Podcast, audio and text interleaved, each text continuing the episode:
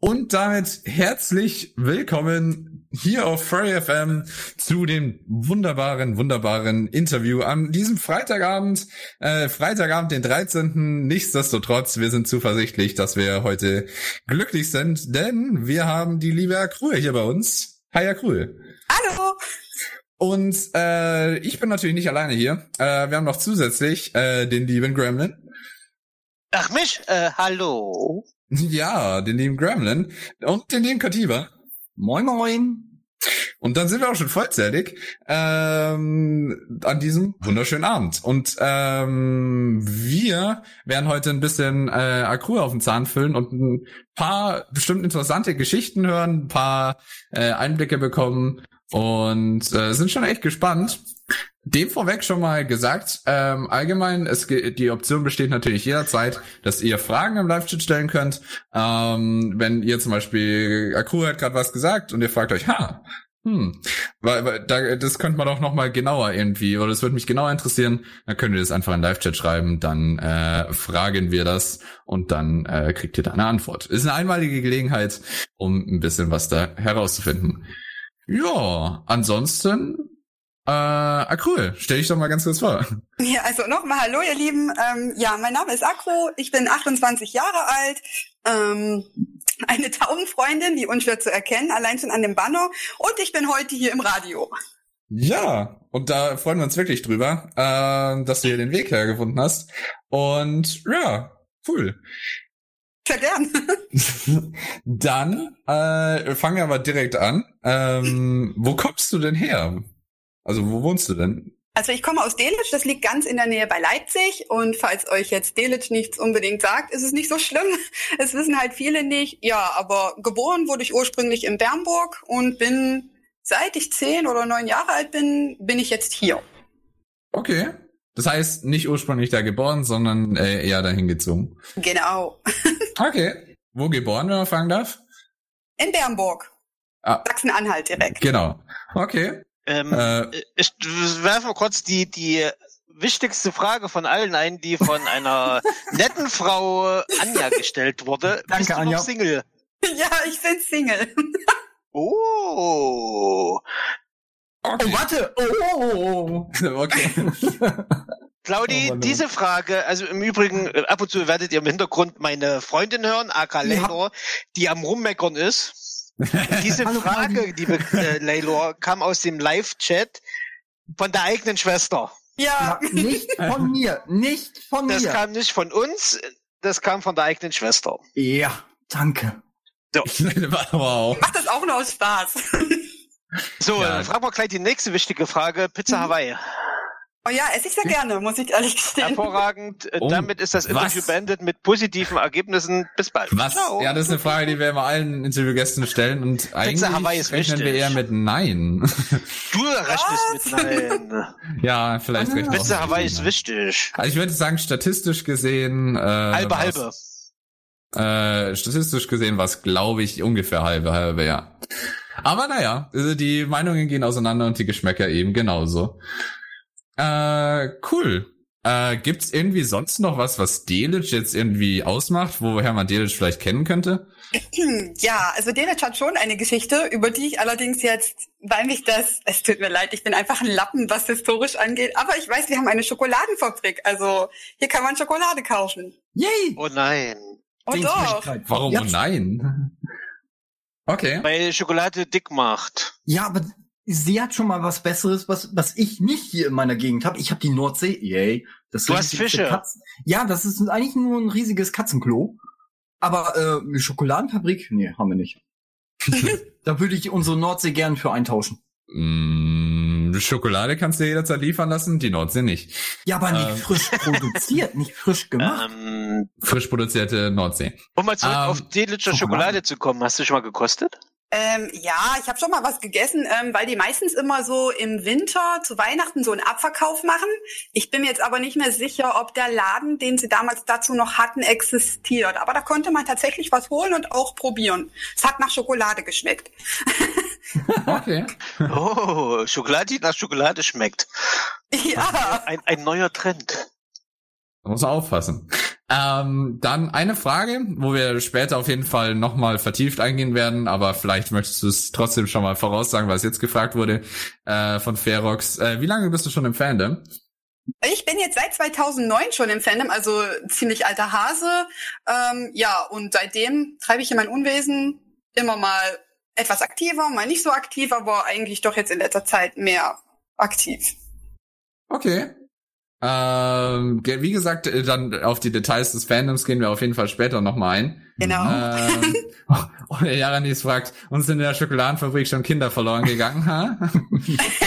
Keine Ahnung. Stimmt. Das kann gut sein. Wenn, würden wir es nicht erfahren. Nein. Äh, okay. Ähm, Ja, erzähl. ja. Dann ähm, wäre noch die Frage, was machst du denn so beruflich nebenbei? Du, wir wissen ja, dass du Künstlerin bist. Was, was machst du so all, im Alltag? Also ich habe Bürokauffrau gelernt, allerdings ist das ein Job, der mir keinen Spaß macht oder nicht mal Spaß gemacht hat, weil ich da eigentlich mehr oder weniger reingezwungen wurde. Und jetzt mache ich eigentlich nur Verkäuferin. Ah, okay. Oh Ja. Nein. Das geht ja auch. Ähm, aber das heißt, äh, du machst trotzdem Kunst nebenbei als Verdienst, so ungefähr. Genau, prinzipiell, äh, um halt auch für die Tauben gerade die halt finanzieren zu können, aber dazu kommen wir auch nochmal später. Ja, Genau. Okay. Ähm, dann, das ist tatsächlich schon mal was ganz Gutes. Wie war's denn so äh, in der äh, Schulzeit? Wie, wie äh, hast du da schon angefangen mit Kunst oder wann war es dann so bei dir die Entwicklung? mit sechs habe ich mein erstes Strichmännchen gezeichnet mit Kleid. Und das hat mich so stolz gemacht, dass ich wusste, jetzt zeichne ich weiter. also ähm, ja, ich habe natürlich auch in der Schule gezeichnet, oft äh, damals nur halt ähm, auf dem Heftrand oder generell, wenn hinten auf der Seite noch viel Platz war, weil das Tafelbild halt nur kurz war oder sogar darunter. Habe ich auch ein paar Bildchen gezeichnet und irgendwann sogar angefangen, einen eigenen Zeichenblock mitzunehmen. Ja, und dann kamen natürlich auch immer die Klassenkameraden, die gefragt haben, oh cool, und kannst du auch was für mich zeichnen? Und hatten demzufolge Free Art bekommen. Ja, also das war schon so eine Geschichte. Okay, also es hat sich dann doch schon recht früh abgezeichnet. Okay, cool. ähm, allgemein eine Frage, die auch immer geklärt sein muss, eher Katzenmensch oder Hundemensch? Hund, Wahrscheinlich genau. Vogelmensch, aber Also ich bin eher natürlich ein Vogelmensch, aber wenn ich mich zwischen Katze und Hund entscheiden muss, natürlich Hunde, weil ich ja auch zwei Hunde habe. hm, zwei Hunde. Wie Ja. hast du welche? Zwei kleine Chihuahuas, ein Langhaar und ein Kurzhaar. Der eine heißt Cookie und der andere Darcy. Und das sind beides Mädels. Oh mein? Gott. Das, Junge. Also Die kommen- Chihuahuas äh, wohnen bei uns in der Nähe auch und die sind immer sehr nervig. Na, meine nicht. Die sind artig. Okay. Ähm, warum hast du hast du denen die Namen selbst verpasst oder äh, wie bist du drauf gekommen? Oder war, hatten die schon Name Cookie und Also Cookie hatte schon ihren Namen. Sie kommt ja auch aus dem C-Wurf und aus diesem Grund ähm, hatte die Züchterin sie auch direkt Cookie genannt, weil sie auch wie ein Keks einfach aussieht. Und bei Darcy hatte ich mit Entscheidungsrecht. Sie kommt aus dem D-Wurf und sollte am Anfang eigentlich Debbie heißen. Diesen Namen fand ich aber nicht so toll und dann habe ich mir unter diesen Namensvorschlägen, die die Züchterin mir genannt hat, Darcy ausgesucht. Soweit ich mich jetzt erinnern kann, kommt das aus dem Hebräischen beziehungsweise aus dem Irischen und bedeutet sowas wie Nachkomme des Dunklen und das fand ich sehr Ah. passend, Wow. weil ihr Papa, der war vom Farbschlag ein ähm, Dark Schoko und die Mama ein Black Tan und sie selber ist ja auch Black, also deswegen hat das gut gepasst. Okay, aber nur so, weil ich mich jetzt nicht so mit äh, Zucht auskenne. Was ist ein C-Wurf und was ist ein D-Wurf? Es sind ähm, die Züchter, die machen das halt öfters mal so, dass sie halt ihre Würfe nach dem Alphabet benennen. Also wenn die Hündin jetzt den allerersten Wurf bekommt, dann fangen die Hunde halt wirklich immer mit einem A an. Egal ob Rüde oder genau, egal ob Rüde oder Hündin. Und so steigert sich das immer weiter. Okay, nee, hab ich, wusste ich noch nie. Das heißt, der Also- zweite Wurf heißt, fängt dann B an und der dritte mit C genau. und irgendwann der 26. mit Z. ja, und Ja, ich glaube, und bis dann dahin- dann, Ich glaube, bis dahin sollte die Hündin nicht mehr züchten. Lustig Also, wird's, wenn's Q kommt. ja, Okay. das stimmt. Also im Internet, ich habe jetzt mal im Internet geguckt wegen Darcy, es kommt aus dem Irischen. Ach genau, siehst du, Hebräisch oder Irisch? So war's. Der, die. Nachkomme des Dunklen. Mhm. Du wisst es. Also eher äh, Hundeperson, zwei Hunde. Und äh, was hast du sonst noch alles an Haustieren auf Lager? Ja, ich habe ansonsten, jetzt, jetzt kommt's, ich habe noch zwei Halsbandsittiche, zwei Rosella-Sittiche, vier Nymphensittiche, zwei Guldamadinen, ich habe noch zwei ähm, japanische Möwchen, drei Diamantäubchen, zwei Ziegensittiche und dann habe ich noch unsere Pflegetäubchen natürlich, das sind im Moment vier Stück und dazu noch ein paar Fische. Ach du Heilige. Ja, OMG. Das klingt ja fast wie ein Streichelzoo. Sowas in der Art. Da kannst du echt einen kleinen Zoo aufmachen. Oh, je, je, je, je, je. Okay, gehen wir mal von Anfang an durch. Was waren die ersten Oh die. Sittiche? Zwei Sittiche hast du. Oh, die, die rechten Sittich hatten wir auch mal gehabt als Kinder. Ich kenne äh, die bekanntesten Sittiche sind ja Wellensittiche. Die, genau, das ist richtig. Genau, aber was, was hattest du noch für Sittiche? Ich hatte noch Nympensittiche, Halsbandsittiche, Ziegensittiche Uiuiui, und Also das- alle? und Rosella-Sittiche. Oh mein Gott, soll ich jetzt mit den Namen anfangen? Also, Nein, nein, nein, nein, nein, nein. Ja. Äh, meckern die Ziegensittiche rum? Bitte? Tun die Ziegensittiche rummeckern? So, äh, äh, Ja, das klingt ähnlich wie bei einer Ziege, Gott. tatsächlich. echt jetzt ohne Scheiß. Oh. Ja, ja, wirklich. Irgendwelche, äh, dann ne- nennt man nicht alle Namen, weil du hast da doch sehr viele Tiere.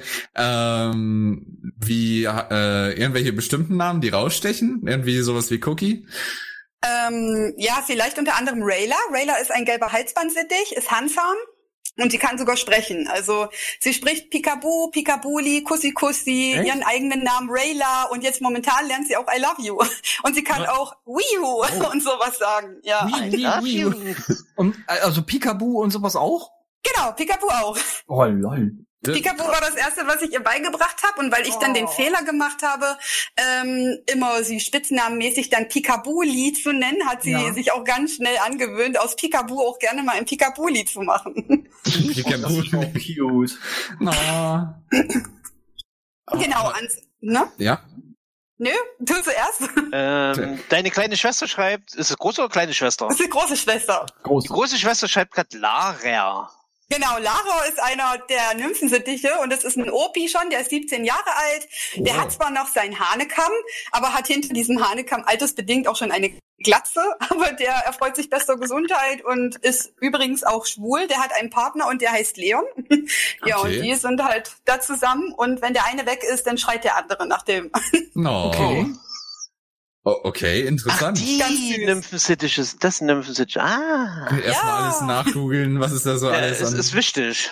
Ja, warte, ich muss auch nachgoogeln, sonst äh, schicke ich gleich das Falsche. Warte, mal, gucken Genau. mal. Für die, die es interessiert und die noch nicht im Live-Chat sind, äh, es gibt auch immer dazu Erster. Bilder im Live-Chat. Das ist Das aber nicht der, genau der von Akru, schätze Nee, ich das ist aus dem Internet gefunden. Der Genau. erste, der kommt.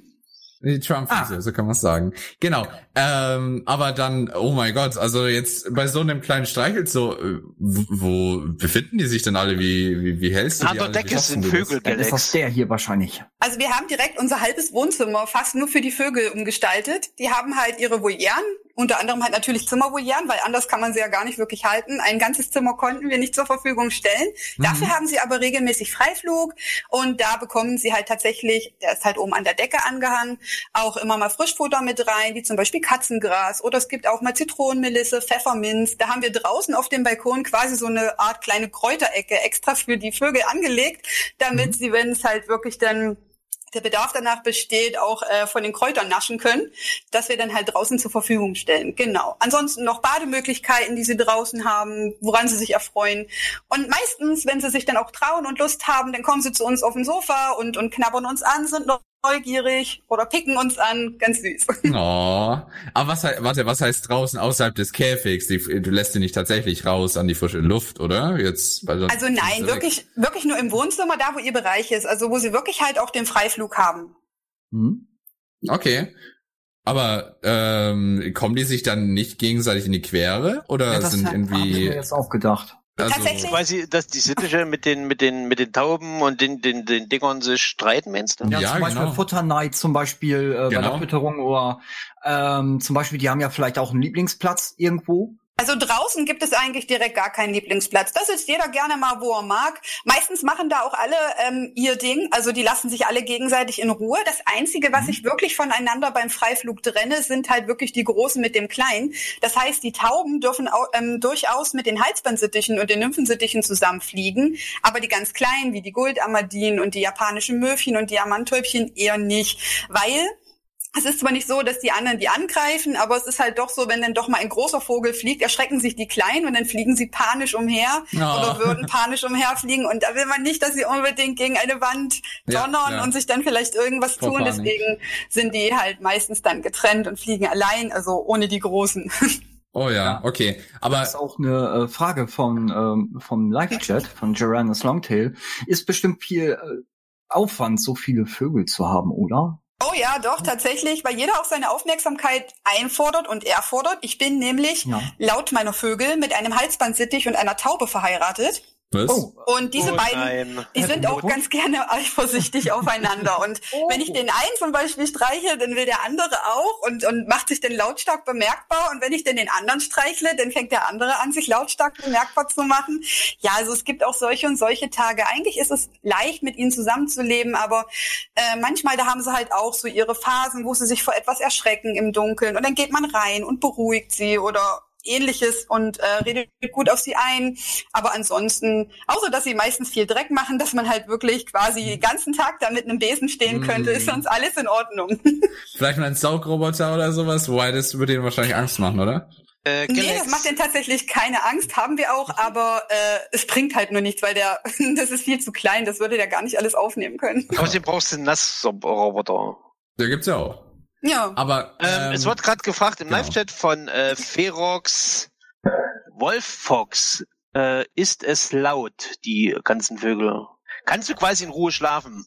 Ja, also die Vögel, die wachen mit dem ersten Lichtstrahl auf und gehen auch mit dem letzten Lichtstrahl zu Bett. Das heißt, ähm, die sind wirklich halt äh, zu ihren Zeiten, wenn es tags natürlich hell ist, aktiv. Meistens ist es so, dass sie morgens den Tag lautstark begrüßen und sie verabschieden ihn natürlich auch wieder lautstark, indem sie halt singen oder ihre Geräusche machen, was sie so können, wie Pikabuli. Ähm, wenn ich natürlich den Raum betrete, ist das nochmal ganz anders, weil halt, wie gesagt, besonders zwei dort sehr auf mich fixiert sind. Wenn ich denen natürlich keine Beachtung schenke, wird auch mal gerne geschrien. Ähm, bis ich dann halt wirklich äh, Beachtung gebe. Ja, ansonsten eigentlich ist es nicht so schlimm. Die Halsbandsittiche haben doch manchmal Töne, die sind schon echt arg, also die können schon wehtun in den Ohren, aber die anderen sind eigentlich für mich leise. Also wenn man das jetzt so Okay. will, ich bin es halt auch gewöhnt, muss ich dazu sagen. Andere denken, oh mein Gott, da könnte ich niemals leben, das wäre mir zu viel, aber wir, die es halt gewöhnt sind, wir hören das teilweise gar nicht mehr so wirklich. okay, krass. ja, so, so ein bisschen abgestumpft halt, weil es gehört ja zum täglichen Leben. Genau. Da gewöhnt man sich dann ja auch schnell. Das würde jetzt in der Sommerzeit wirklich bedeuten, äh, Sommerzeit, in der Winterzeit wirklich bedeuten, äh, dann sind sie, ist ja jetzt eigentlich für sie schon Schlafenszeit, aber morgen früh sind sie dann wahrscheinlich recht früh wach. Genau, so sieht's aus. Wir haben zwar auch Vorhänge, aber naja, die sind ja nicht blöd. Die wissen Ja, ja, ganz klar. genau, wenn es draußen hell ist. Also Die haben eine innere dunkel Uhr quasi. genau, genau, so ist es. Eieiei, okay. Ähm, das, aber dann traut man sich dann überhaupt um die Uhrzeit zum Beispiel noch überhaupt ins Wohnzimmer rein, weil dann sonst dann würden sie ja eben sofort anfangen zu schreien und die ganzen Nachbarn wahrscheinlich auch aufwecken, Ähm, wenn es dann Direkt nachts. ja nachts oder abends auch. Ah, Ja, doch, also wir gehen schon rein und äh, meistens ist es ja wirklich nur so, dass alle anderen eigentlich ruhig sind und nur Rayla diejenige ist, die dann ein bisschen Krach macht, weil sie eben sich freut, dass sie mich sieht und mit mir dann gerne äh, kuscheln möchte, sich streicheln lassen möchte und einfach von mir ein bisschen Liebe und Aufmerksamkeit haben will. Ah Ja, und dann ist aber auch gut. Also Hm. ansonsten ist alles ruhig. Ja, okay, sind ja auch andere Haustiere oft so, dass sie Aufmerksamkeit wollen äh, und gestreichelt werden wollen. Von daher Ja, ist ja jetzt auch nichts so Besonderes dann, ja. Ne? jeder Ah. will ein bisschen Zuneigung haben. Genau. Das stimmt. Aber ich, mich wundert es wirklich immer noch, dass die so alle in einem Raum dann äh, überhaupt miteinander zurechtkommen und sich dann nicht zum Beispiel auch, wenn die einen frei fliegen, dann irgendwie an den Käfig von den anderen irgendwie ransetzen und dann da irgendwie, was auch immer, reinhacken mit dem Schnabel oder was auch immer. Nee, tatsächlich ähm, fliegen sie auch niemals allein. Also wenn, dann sind wir immer da. Also sie gehen nur beaufsichtigt wirklich in den Freiflug, falls mal was passieren könnte. Im Prinzip aber nicht. Also ihre nächtliche Ruhe und ihre Räumlichkeiten, das hat ja dann jeder für sich. Also nur wirklich die die Arten, die sich auch untereinander verstehen. Die Halsbandsittiche zum Beispiel gar nicht direkt komplett mit den anderen, da ist noch eine kleine Trennwand. Aber ansonsten mhm. ist alles in Ordnung. Also solange sie auch genügend Beschäftigungsmöglichkeiten haben, ist auch alles gut. Dann sagen sie auch nichts. Oder wenn sie jetzt nicht unbedingt in die Balzzeit kommen, wo das Männchen sein Weibchen verteidigen möchte, also der Hahn die Henne, äh, und sie unbedingt in Brutstimmung geraten, dann ist alles okay. Also das machen sie trotzdem, obwohl sie ja eigentlich sowieso in Anführungszeichen äh, zusammen sind in einem Käfig äh, und da keine Konkurrenz da wäre vielleicht.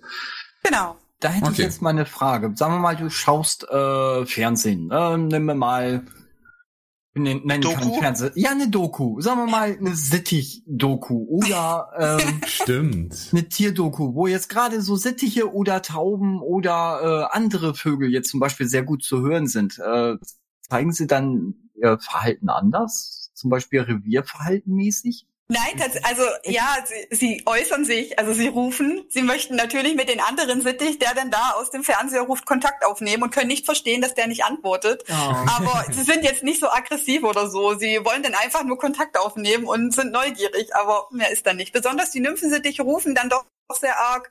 Ähm, die mögen es zum Beispiel auch gar nicht, wenn man den Raum verlässt. Dann rufen sie auch nach einem und Echt? wollen, dass man halt wieder zurückkommt, weil sie das hochgradig blöd finden, wenn man geht. Ja. Interessant. Sehr okay. Wie kommst, du denn eigentlich, wie kommst du denn eigentlich auf Arbeit? Na, ich komme, ja, ganz normal mit dem Auto. Nein, ich meine, äh, du, du stehst ja früh auf, dann wirst du sagen, hallo Vögelchen, ich bin da, ich gehe jetzt auf, äh, ver, verabschiedest du dich? Ja, also auf jeden Fall. Also ich mache sowieso morgens, es kommt auch immer noch mit, kommt ja noch später vor, aber trotzdem erwähne ich das jetzt schon mal.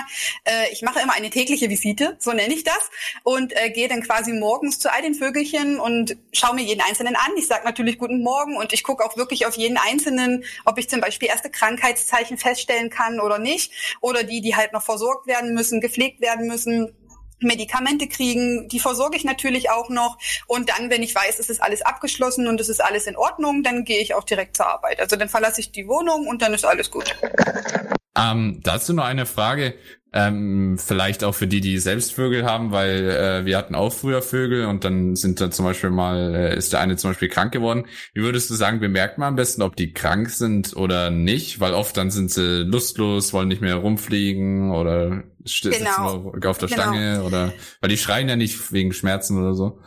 Ja, das stimmt. Das Problem bei Vögeln ist allerdings, dass sie nur sehr, sehr spät anzeigen, wenn sie krank sind. Also ich muss sagen, äh, ohne jetzt irgendwie professionell klingen zu wollen, aber man muss ein Auge dafür haben. Wenn man so und so lange nachher Vögel hat, kriegt man zum Beispiel anhand des Verhaltens mit, je nachdem, wie gut man seinen Vogel kennt, schon von vornherein, okay, das ist jetzt nicht so, wie es eigentlich sein sollte und deswegen schaue ich mir das jetzt mal hier genauer an. Ansonsten kann man es natürlich mitkriegen, schläft viel, äh, struppiges, mattes Gefieder ist auf jeden Fall so eine Sache. Natürlich kein Interesse an Fressen, kein Interesse an der Umwelt. Das sind natürlich auf jeden Fall Anzeichen, wo man definitiv zum Arzt gehen sollte. Ja, okay, verständlich. Gut, weil das finde ich ist immer eben vor allem schwierig bei Vögeln. Jo. Da habe ich eine Frage von Bravura, unserem Chef. Ähm, wie ist das uhrzeittechnisch? Äh, wie viel früher stehst du äh, auf? Also, es kommt, äh, bevor du äh, zur Arbeit gehst oder das anders hin. ist immer eigentlich ganz unterschiedlich nach Dienst. Also meistens ist es wirklich so, morgens beginnt mein Tag so gegen um sechs, um sieben. Also bei den Vögeln, dass ich dann halt schaue, bevor ich dann halt um neun auf Arbeit sein muss, so dass ich wirklich auch genug Zeit habe, um alles genau zu sehen, wie das denn läuft und was passiert und ob was passiert ist, so dass man halt, falls wirklich mal so ein Fall auftritt und hier ist jetzt noch ein kleiner Notfall drin, man halt wirklich sagen kann, okay, wenn ich jetzt hier nachher von der Arbeit komme, muss ich mich auf jeden Fall darum kümmern, indem ich zum Tierarzt fahre oder selber nochmal schaue, je nachdem, was ich an Medikamenten habe, wo ich halt genau weiß, das ist jetzt hier die Krankheit ähm, und dann halt wirklich dagegen angehen kann. Ja. Hm. So läuft das. Okay. Ähm, dann machst du ja zum Teil äh, auch noch TikToks mit deinen Liebsten. Ähm, was hast du da so als Ziel? oh, warte. Yay, TikTok! Sorry, mein Einsatz. was, was versuchst du so für TikTok-Content dann zu produzieren? Was wär, ist da so dein Fokus? Also im Prinzip mache ich TikTok nur aus Spaß so, also also als Freude, ähm, Quatsch, Mensch, aus Freude als Fürstjutterin und generell habe ich jetzt auch damit angefangen, äh, ein bisschen was über die Tauben natürlich zu erwähnen und das erreicht die Leute auch immer ganz gut und da ist eigentlich auch mein Ziel, mehr oder weniger Freude zu verbreiten und natürlich über die Tauben aufzuklären. Oh, Das ist schön. Das finde ich cool. Ja. Und dafür ist ja auch, auch TikTok ja wunderbar jetzt auch dafür geeignet, weil mit, mit Instagram und sowas kannst du zwar viel, aber TikTok ist ja momentan so das angesagteste äh, Medium momentan der jungen Leute oder sagen wir mal auch in meinem Alter noch bis, sagen wir mal, 40. Also top. Das stimmt. Da kann man viel Informationen zwar auch reinbringen, aber äh, ich glaube bis zu 60 Sekunden waren das. Kannst du an Videos, glaube ich, machen. Oder äh, natürlich auch Livestream. Das geht natürlich auch. Richtig, so ist es. Also Livestream habe ich jetzt, jetzt bis jetzt noch nicht gemacht, aber ähm, Mhm. so bis an die 60 Minuten, äh, Minuten, ich meine 60 Sekunden Videos, das schon. Teilweise natürlich dann auch mit Teil 1, Teil 2, wenn es dann doch ein bisschen länger wurde. Aber das Mhm. klappt auch ganz gut, dass die Leute sich das dann auch angucken. Also beide Teile. Richtig. Und Bilder Okay. sagen meistens mehr wie tausend Worte. Ja, Das stimmt. stimmt. Ja, da hast du ja schon äh, ein paar echt coole gemacht. Für die, die es interessiert, ich hoffe, ich habe den richtigen äh, Benutzernamen oder ich habe ihn richtig abgetippt. Den Ja. Benutzernamen Ja, von dir auf das TikTok mal reingeschickt. Dann kann man ja da mal vorbeischauen. Ist auf jeden Fall ein Blick wert. Findest du? Ja. Ja. Ich habe auch schon ein bisschen gestalkt. Sorry. Eigentlich ist das Galax seine Aufgabe. ja, das ist aber ich aller bin, Aufgabe, auch ich deine, bin sein. Azubi in Spee. Ach so, Azubi in Spee. Mhm. Ich muss das ja auch lernen irgendwie. Bring ihm das Wichtigste bei. Okay, cool. Ähm, dann aber nochmal, um äh, zu dem äh, Persönlichen äh, zurückzukommen, beziehungsweise dann auch langsam äh, Richtung Künstlerischen.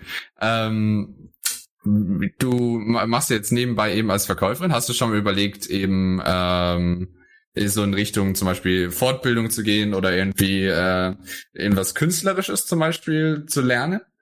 Nee, tatsächlich nicht. Ich hatte damals ähm, eigentlich mein erster, mit mein erster Berufswunsch war es eigentlich Malerin zu werden, aber das wurde mir damals verbaut, weil ich auf einem Ohr fast taub bin und nur noch zu 10 Prozent höre. Und da hat man mir gesagt, ja, wir können sie niemals auf Leitern stellen, weil sie da oben das Gleichgewicht verlieren könnten und von dieser Leiter fallen könnten oder von dem Gerüst. Ah, Und Okay. also für alle, die es jetzt nicht wissen oder sich nicht ausmalen können, über unsere Ohren steuern wir ja unser Gleichgewicht. Und manchmal ist es tatsächlich auch so, ähm, dass man sich halt fühlt, als hätte man irgendwas getrunken und äh, man schwankt dann halt oder es dreht sich alles wie in einem Karussell, aus das man ewig nicht aussteigen kann. Ja, also das wäre dann nicht so gut gewesen. Ich hatte dann zwar noch überlegt, Grafikdesignerin oder Mediendesignerin, aber ich habe das dann doch wieder verworfen, weil, naja, man findet zwar ausbildungstechnisch gut irgendwas, aber danach halt jobmäßig sieht's dann eher schlecht aus und da dachte ich mir, nee, das passt dann halt nicht so. Okay. Ja, richtig. Verständlich.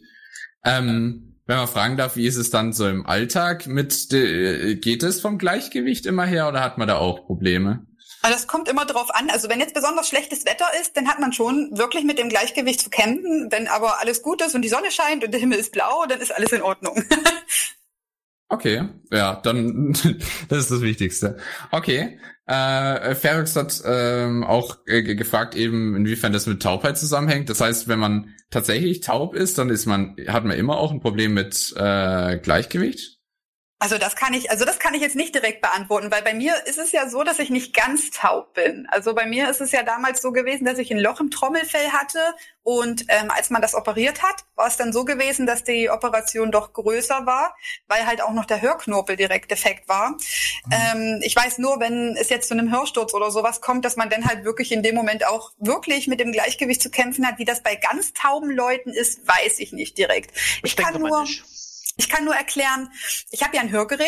Wenn ich das morgens reinmache und ich trage es den ganzen Tag und bin es somit gewöhnt, auf beiden Ohren zu hören und ich es abends wieder rausnehme, ist es doch ähm, wieder eine Umstellung und dann schwanke ich auch mal kurz noch eine ganze Zeit lang, Ah. bis ich mich wieder daran gewöhnt habe. Aber wie das bei ganz Tauben ist, ja, das kann ich leider nicht beantworten.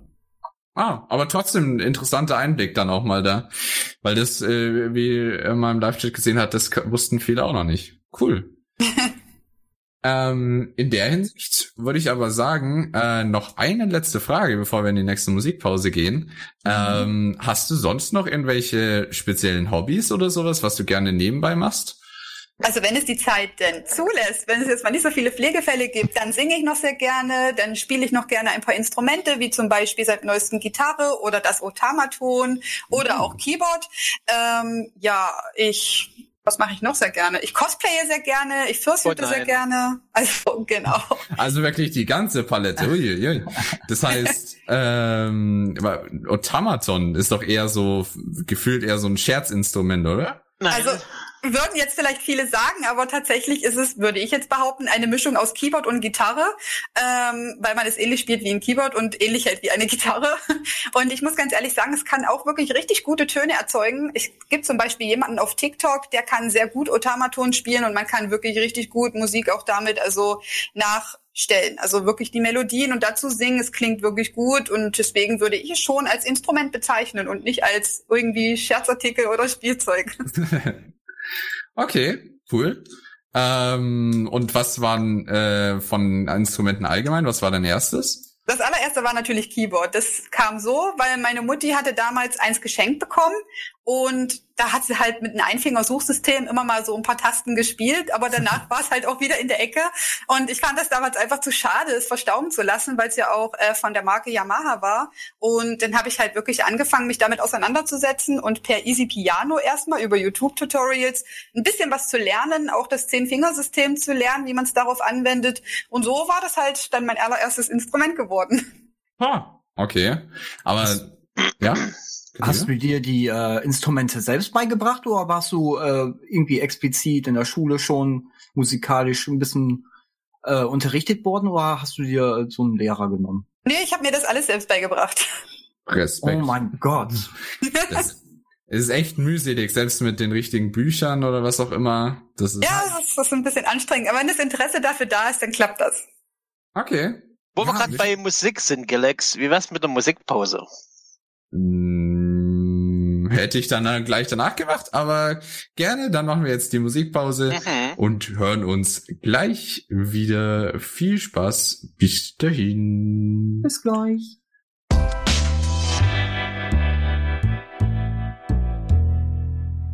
Und da sind wir wieder äh, mit, äh, äh, nachdem wir Roxette gehört haben, sind wir jetzt wieder live mit äh, Akro. Lol.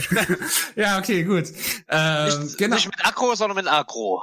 Oder? Äh, genau, zurück von Manche dieser nennen sie auch Sandra. So. Zurück von dieser wunderschönen Musik. Ähm, und wenn wir eben noch sowieso gerade bei Musik sind, auf welchem Instrument deiner drei Instrumente spielst du denn am liebsten? Würdest du so sagen, oder am meisten? Am allerliebsten, weil es nun mal momentan noch so am besten ist, ne? Und das längste und das vertrauteste ist es natürlich das Keyboard, als nächstes folgt Gitarre und danach das Otamaton. Warum dann eigentlich Gitarre? Jetzt dann auch noch zu der, äh, bei Keyboard kannst du ja eh eigentlich alles mitspielen. Das stimmt. Also bei Gitarre ist es einfach so, was ich daran wirklich ähm, richtig toll finde, ist einfach, man kann die überall mit hinnehmen und einfach mal so drauf losspielen, wenn man möchte, ohne dass man zum Beispiel Batterien oder Strom braucht, wie das bei einem Keyboard der Fall ist. Und das hat mich halt schon immer gereizt, halt einfach mit so ein, ich sag's jetzt mal, ein Stück Holz äh, einfach so tolle Klänge erzielen zu können. Ah, Hey, da da gab es in der, in der Schule was Lustiges, Klanghölzer. Die machen auch Musik. Ja, Triangel war ich, aber da habe ich auch versagt. ja, so mit so Percussion oder sowas. Ja, nee, das, das braucht man Aber nicht unbedingt. Du spielst Aber- ja. Ja, mach du zuerst. Nee, nee, du. Kativa. Okay. Okay, wenn ihr euch nicht einmischen könnt, ähm, hast du schon mal live mit deiner Gitarre gespielt? Ja, das wollte ich nämlich auch fragen, aber mit dem Klavier. Also nein, mit der Gitarre nicht, aber mit dem Keyboard schon, ja. Und Okay. äh, Wo? Kannst dann du- einfach so vor Freunden mal so ein, äh, beim Geburtstag irgendwie einen Auftritt gemacht oder?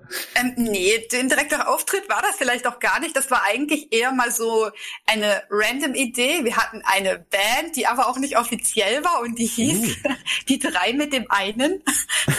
weil der, Okay. Weil, äh, muss jetzt erklärt gemobst aus werden. Helge Schneider. der eine, der war halt einfach nur jemand, der sich ein bisschen mit Instrumenten ausgekannt hat und ein paar Leute von uns, die halt Interesse an Musik hatten, ein bisschen was dazu beigebracht hatte oder versucht hat beizubringen. Als es dann zu einem richtigen Auftritt kommen sollte, haben die aber natürlich alle den Schwanz eingekniffen. Wo ich dann aber wirklich mal mit meinem Keyboard einen Auftritt hatte, äh, war denn in einer Schule von mir tatsächlich, an einer Berufsschule, wo ich noch in der Ausbildung war. Okay. Da war das so als, als Abschlussfeier, so ein bisschen das Highlight und das haben alle toll gefunden. Oh, das ist cool. Aber okay, äh, die, gibt's denn noch irgendwelche Aufnahmen von die drei und mit dem einen? Nein, Gott sei Dank nicht. Ja, bist du dir sicher? sonst Ja. könnten wir hier unsere Musikpausen bereichern. Also, oh mein Gott, nein, ich finde, wir haben so scheiße gespielt. Also. nee. Ah, okay, ja, dann lieber vielleicht nicht. Äh, aber die drei und der einen. Okay, mit dem einen. Das ist auch Genau, die drei mit dem Äh, einen. Eine Frage zu der Gitarre. kreativer Name. Darfst Wo wäre denn der, wo wäre denn der ich, Auftritt? ich jetzt, Okay. Galax. Ich? Ja? Ich? Darfst du, darfst du mit deiner Gitarre eigentlich äh, Spenden einholen? Nein, und das, das, das würde ich auch gar nicht machen. Also, Doch, du so könntest doch einen schönen äh, äh, Tauben-Vogelsong singen mit deiner Gitarre, nebenbei noch irgendeinen Drei Halb- weiße Tauben fällt mir gerade einen, ein. Oh, einen sowas in der Art. halbklassischen Nymphensittich auf der Schulter haben, vielleicht kriegst du ja Geld. Du brauchst dafür, glaube ich, eine Genehmigung.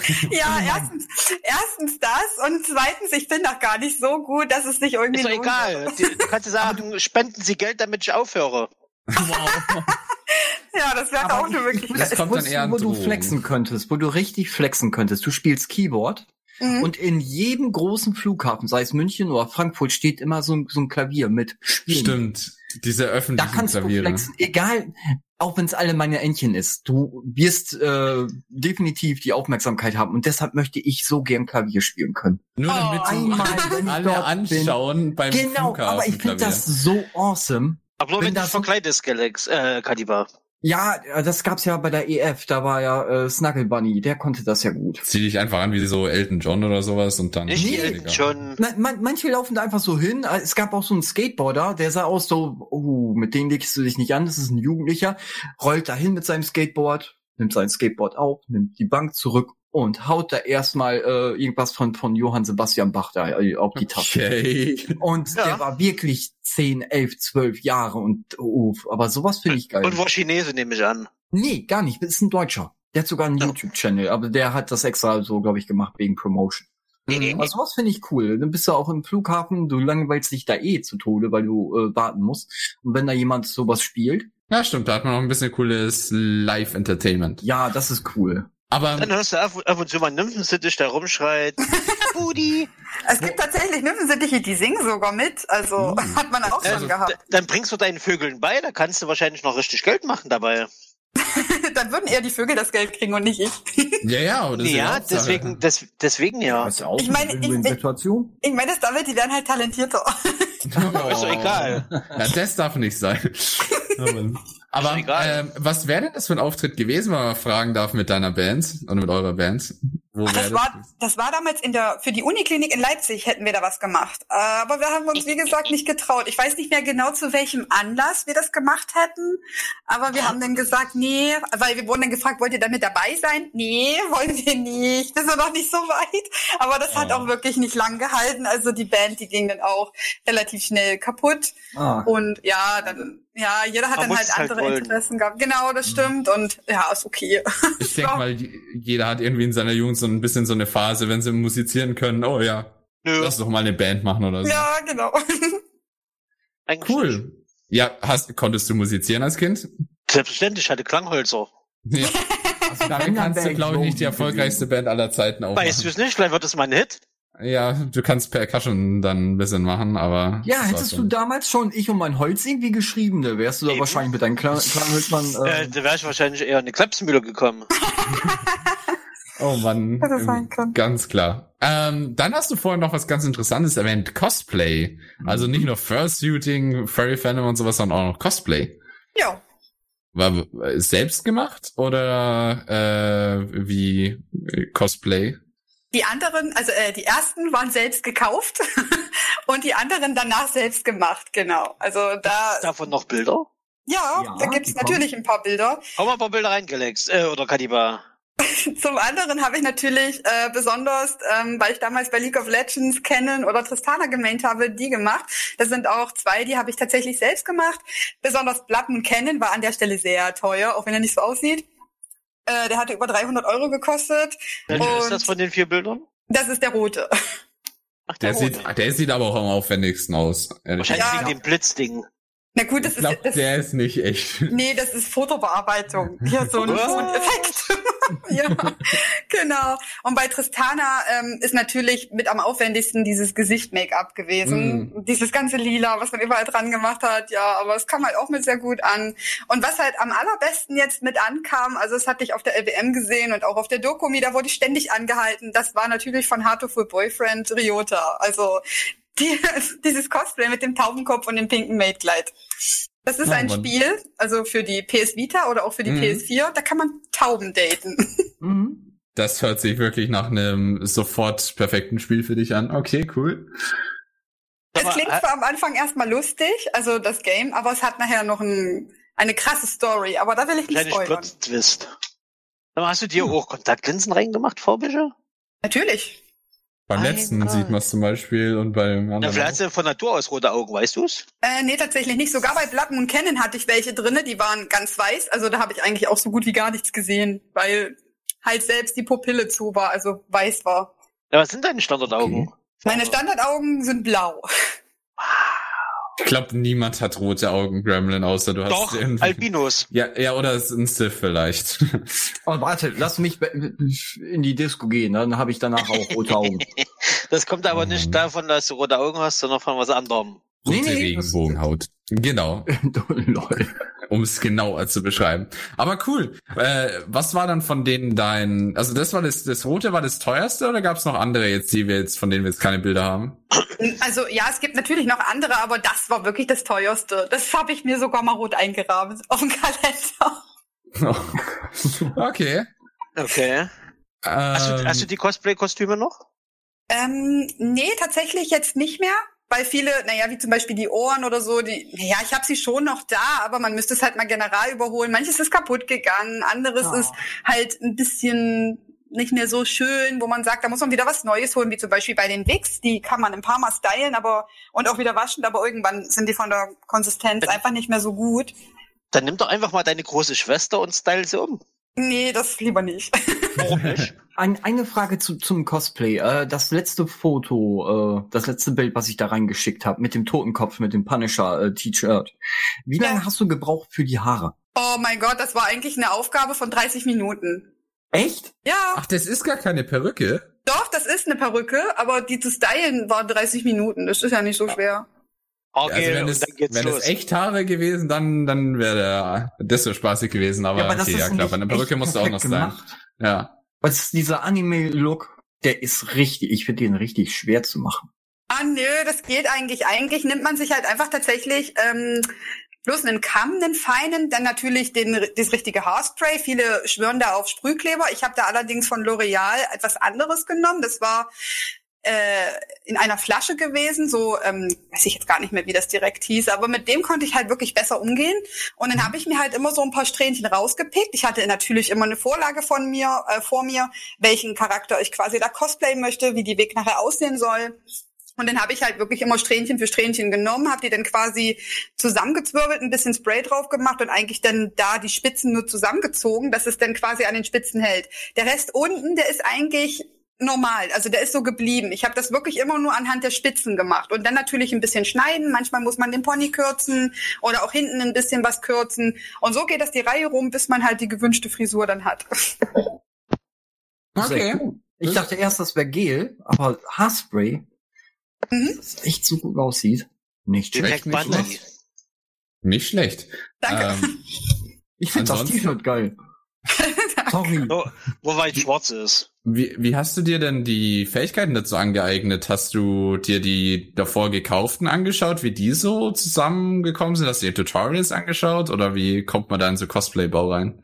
Ähm, die Sache ist, wenn man sich eine Weg kauft, kann man zwar im Internet sehen, wie sie ungefähr gestylt aussehen könnte, aber sie kommt niemals so an. Also sie Ja, kommt okay. immer prinzipiell ungestylt an, es sei denn, man geht mal auf eine Convention und da haben Leute halt tatsächlich schon eine Weg vorgestylt, dann kann man die tatsächlich auch so erwerben und kaufen. Aber man ist eigentlich dazu verdammt, am Anfang, auch als Anfänger, sich die selbst zu stylen. Entweder hat man jemanden, der macht das für einen, oder man lernt es halt Stück für Stück selbst. Und so war es halt auch bei uns, indem wir halt unter uns Cosplayen immer mal gesprochen haben, hey, was nutzt du denn? Oder wie machst du das? Und dann haben wir uns das gegenseitig gezeigt. Oder natürlich, man hat sich auch Tutorials im Internet angucken können, wie die das gemacht haben. Zum Beispiel habe ich, ähm, was zum Beispiel das Make-up angeht, wie ich mein Gesicht halt von den Konturen her relativ männlich hinbekomme. Das habe ich mir zum Beispiel dadurch angeeignet. Okay. Und, und wie ist es dann allgemein bei dem Bau jetzt zum Beispiel von so einer Rüstung oder irgendwie sowas wie, das ist ja nochmal eine Stufe drüber. Wie hast du dir das, wie bist du dazu gekommen, wie hast du dir das ange, angeeignet? Also am Anfang habe ich angefangen mit Pappe, so mit, Mit Pappmaché und okay. Pappe, genau. Äh, zum Beispiel die Waffe, die Tristana hat, die fast so groß ist wie ich, mir zumindest bis zur Brust geht. Das ist alles aus Pappmaché und einer Plastikschüssel aus unserer Küche entstanden. ja, und alle danach habe ich auch gerne mal so mit Styropor zum Beispiel schon versucht zu arbeiten. Später ist es dann natürlich Wobbler gewesen. Wobbler ist halt relativ einfach Ja. zu verarbeiten, finde ich. Kann man halt mit einem Heißluftföhn in die gewünschte Form bringen. Wenn man denn noch mit einem Holzkleber drüber geht, gerade was das braune Wobbler angeht, kann man es danach auch super prima anmalen und dann ist auch alles supi. Okay, cool. Also w- würdest du sagen, es ist leicht in Cosplay-Bau reinzukommen oder eher schwierig dann? Wenn man, man, klar, man muss ein bisschen rumexperimentieren und Zeit mit reinbringen, aber Genau, das kommt ganz darauf an, ob man die Geduld und ähm, auch das Kreative daran mitbringt, würde ich einfach sagen. Wenn man jetzt von vornherein so ungeduldig ist und sagt, oh, ich habe absolut zwei linke Hände für sowas, na, dann kann ich mir das schon schwer vorstellen. Aber es gibt dann da auch wahrscheinlich dann auch Seiten, wo jetzt zum Beispiel äh, extra äh, Cosplay äh, Künstler auch wahrscheinlich ihre Sachen dort auch anbieten. Um Auf jeden Fall, genau. Es gibt, wie bei uns im Furry-Fandom, die Commissions, gibt's die natürlich auch unter den Cosplayern, wo die Leute ihre Dienste halt tatsächlich anbieten. Oder man hat halt Freunde, die helfen. Oder wenn jemand wirklich null Talent hat, aber gern cosplayen wollen würde, gibt es, wie gesagt, auch die Leute, die dann sagen, hier, pass auf, ich mach dir das und ist okay, lass stecken oder sowas. Und ja, dann wird man halt dafür zum Beispiel zum Essen eingeladen oder ähnliches. Also, ähm, Ferox hat auch dazu noch gefragt, wie oft schneidest du dir denn die Haare für ein Cosplay? Na, also für ein einziges Cosplay nur ein einziges Mal. Also wenn ich eine Weg quasi neu bestellt habe und ich merke, die ist zu lang, dann wird sie natürlich auf die gewünschte Größe oder Länge gekürzt und danach gestylt. Und dann ist es so, wenn man sie dann halt getragen hat auf einer Con, wird die später dann gewaschen, natürlich, man schwitzt ja auch. Und anschließend wird die zum Trocknen dann aufgehangen, nicht föhnt, weil es ist ja auch Plastikhaar. Das würde ich vielleicht auch, vor allen Dingen geht bitte nicht mit einem Glätteisen dran, es sei denn, ihr wisst, die Wigs sind gut, also von der Qualität. Ähm, ja, und anschließend danach wird es halt wieder gestylt und dann kommt es immer darauf an, wenn da wirklich mal eine kleine Strähne ist, wo man sagt, "Uh, mit der kann man jetzt so gar nichts mehr anfangen und die stört, dann wird die halt auch wieder weggeschnitten. Es kommt ganz drauf an. Hast du deine eigenen Haare schon mal für ein Cosplay verunstaltet? Nee. nee. Man muss ja fragen. Manche, manche Cosplayer sind das so hardcore, die machen sowas. Ja, das stimmt, das stimmt, aber die haben dann auch wirklich richtig cooles, prächtiges Haar dafür. Ich finde, ich habe eine Zeitungspapierhaar, da würde das nach nichts aussehen. Und wie bist du dann zum, zum, zum, zum Furry-Fandom gekommen? Übers Cosplay? Äh, nee, das ist schon vor dem Cosplayen alles entstanden. Also ich bin ja schon seit 2009 im Fandom und das war damals noch über SchülerVZ und da gab es diese Wolfsgruppen, wo man halt eingetreten ist. Jeder hat sich dann einen Wolfscharakter erstellt und dann war man halt im Rudel. Und da hatte ich mal dann irgendjemanden kennengelernt, ich weiß heute nicht mehr, wie er heißt, ähm, der hatte dann irgendwie mir was vom Furry-Fandom erzählt und dass da hauptsächlich Füchse sind und der keine Ahnung hat, ob da auch irgendwie Leute mit Wölfe rein können. Und ich bin dann einfach mal dahin und habe mich angemeldet und so fing eigentlich alles an, ja. Ähm, hast du noch die, die Charaktereigenschaften deines Wolfs? Weißt du die noch? Oh Gott, also wie sie jetzt drauf war, weiß ich nicht mehr, aber wie sie aussah, kann ich noch sagen. Na, erzähl mal, vielleicht fällt's, war jemand aus unseren, von unseren Zuhörern schon auch mit in den SchülerVZ-Gruppen dabei und erinnert sich an deinen Wolf. Es kann gut sein. Also sie hieß damals wie heute, wie jetzt mein Künstlername ist Akru, also deswegen ist der Name halt, hat der Bestand. Und äh, sie war einfach nur schwarz-grau. Schwarzgrau, ein Wolf. Schwarzgrau, Das ist sehr okay. selten. Ja, ne? Ja. und dann wahrscheinlich noch weiblich. Das wird auch noch selten sein. Ja, sie war noch weiblich. Mhm. Aber 2009 ist schon wirklich echt lange. Ja. Also vor allem in den Schüler-VZ-Zeiten, da war noch nicht so groß dieser Internet-Hype oder beziehungsweise diese Internet-Aufmerksamkeit für Furries. Okay. Das Ja. war dann schon doch wirklich recht früh. Cool. Ähm, aber jetzt hast du gerade schon angesprochen, damals schon Akru. Wie bist du denn auf Akru gekommen? Oh Gott, das war, ich weiß nicht, ob das viele noch kennen, aber es gab damals eine Serie, die lief damals auf den Sender TM3, falls ein das irgendwie was sagt. Und Ja. äh, die hieß das Dschungelbuch. Und da gab's halt Mowgli mit seinen Wolfsgeschwistern und da hieß die eine Ah. eben Akru und der andere halt Sura. Und da habe ich halt den Namen her. Ich habe ihn nur ein bisschen Ah. anders geschrieben, damit er halt special ist. Ach so. Ich verstehe. Stimmt, wenn man dann da, äh, jetzt nach Akru suchst, so wie äh, du es geschrieben hast, dann findet man direkt dich. Das ist schon Genau. praktisch, ja. Okay. Aber nur wenn man es richtig, schrei äh, richtig falsch schreibt. Richtig falsch schreiben, so ungefähr. schreibt. Das ist auch Mhm. gut. Ja, wenn Wenn du es richtig schreibst, kommst du woanders raus. Wenn wir jetzt eh schon bei Namen sind, wie ist es denn Ja. von den anderen Namen, die du so äh, hast? Du hast ja noch andere Sonas, OCs und sowas. Was gibt's denn da noch alles bei dir? Ja, also ähm, ich habe zwei Fürsonas. Meine Main-Sona ist natürlich Aria. Das ist mein roter Edelpapagei. Ähm, warum ich mich für den Edelpapagei entschieden habe, ist zum einen auf jeden Fall, weil natürlich ich als die Vogelmutti erkenne mich natürlich vom Gemüt her in dem Vogel wieder. Ähm, und ich meine, ich mag auch die Farbe Rot sehr gerne. Also das ist meine absolute Lieblingsfarbe und der Vogel, der hat halt wirklich sehr viel Rotanteil und auch das mit dem Blau hat mir so gefallen, dass ich mich sofort verbunden gefühlt habe. Ja, und ich hatte mir dann vor, ich muss lügen, wirklich einigen Jahren denn den ersten Fursuit Head ähm, von Beast Labs, also Newton, bauen lassen.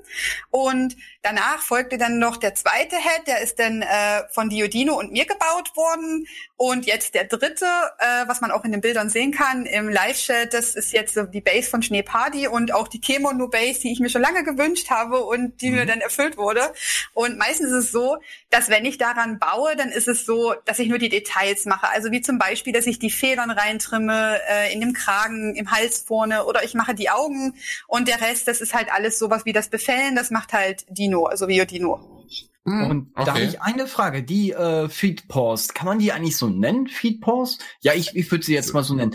Ähm, die, die Füße, die hast du echt gut hingekriegt. Die Krallen, ja. Die Füße sind noch von Beast Labs tatsächlich. Also Ah, ich, ich habe lediglich habe ich die genommen und habe die mal ein bisschen mehr ausgestopft mit ein bisschen äh, Watte, weil irgendwann wird das natürlich flach, ist klar, da muss man ein Mhm. bisschen was machen.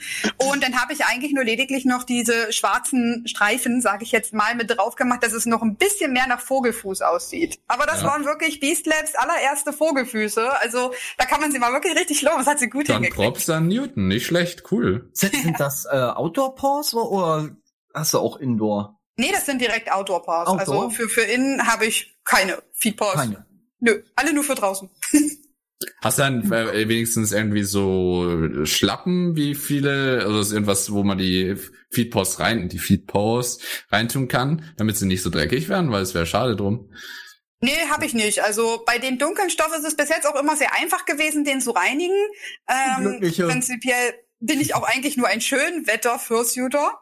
Mhm. Ähm, ich habe jetzt einmal bei schlechtem Wetter gefursuited und hatte dabei natürlich weiße, also cremefarbene Paws an, nämlich die von meinem Fischi, von Akoto. Die waren natürlich richtig dreckig am Ende, weil ja Regen und Dreck und das verträgt sich alles Ja. nicht so gut. Aber auch die habe ich wieder sauber gekriegt. Oh, also alles Dank. gut, ja. Das ist immer mein, mein größt, meine größte Panik. Also ich habe ja mit, mit, mit Katiba ja nur weiße Paws und oh, wenn es ein bisschen geregnet hat, das Ding sieht aus, als wäre ich einmal komplett durch den Schlamm gezogen worden. Da Ja, hab ich ich- Panik, kriege ich sie wieder sauber und bleibt das auch weiß und kriegen die keinen Graustich, weil ich habe Angst dann mit Bleiche ein bisschen da zu viel zu hantieren, dass sie nachher ja durchsichtig werden. Ja, kann ich verstehen. Da gehe ich immer ganz, ganz vorsichtig. Oh mein Gott. Aber da, da, so wie du das machst, dann äh, sollte ich dann auch eher einen dunkleren Stoff nehmen. Es ist, ist einfacher zu, zu säubern. Und falls man doch mal so ein paar Flecken hat, dann übertüncht das vielleicht. Mhm. Aber dafür sind deine Feedpaws echt gut gemacht. Ja, die sehen Danke. gut aus. Props. Props von mir. Also wie ich, finde ich richtig genial. Besonders auch anatomisch halt. Ja, Aber weil, also das ist bei sowieso, also da habe ich viel Wert damals drauf gelegt, weil viele machen die Vogelfüße eben drei Krallen vorne und eine hinten. Das Mhm. mag ja bei vielen Vögeln stimmen, aber bei Papageien ist es tatsächlich so, dass sie zwei Krallen vorne Zwei, haben und genau. zwei hinten. Genau. Unser Nachbar hat einen Papagei. Das ist bestimmt schon mal gesehen. Ja, äh, der fliegt ja auch im Sommer fliegt er rum und kommt dann wieder Was, zurück. was der Nachbar? Nein, der Papagei. Er hat auch zwei, zwei Aras, die machen mehr Krach. Der Papagei eher mehr so, wenn es was zu fressen gibt. Aber dann, dann hast du ja jetzt schon deine nächste Persona und gleichzeitig auch deinen nächsten Suit genannt, Akoto. Genau. Ja, genau, der Fischi. Also der war am Anfang eigentlich nur ein Adoped. Also ich hatte irgendwann einen Koi Adoped äh, erstellt und ich hatte mir so gewünscht und so gehofft, dass den niemand adoptieren wird, als ich den dann hochgeladen habe und meine Gebete wurden scheinbar erhört. Hm? Denn als sich wirklich keiner da irgendwie gemeldet hatte, habe ich ihn lediglich genommen und ein bisschen personalisiert, also abgeändert, wie er mir denn am besten gefallen würde. Ähm, ja, und so hat er dann auch seine Story bekommen und ist eigentlich ein OC gewesen, der einfach nur zu den anderen OCs ähm, in die Ecke gestellt wurde, wenn man das jetzt mal so nennen kann. Aber nach und nach ist er mir dann doch irgendwie sehr ans Herz gewachsen, so sehr, dass ich zum Beispiel angefangen habe, irgendwie äh, Fische lieben zu lernen, mich dafür zu interessieren, wie die schwimmen, wie die Anatomie ist und dass ich das wirklich faszinierend fand, wie bei den blauen Neons zum Beispiel der Streifen, wenn sie jetzt Stress haben oder ähnliches, so ein bisschen grün-gelb werden kann.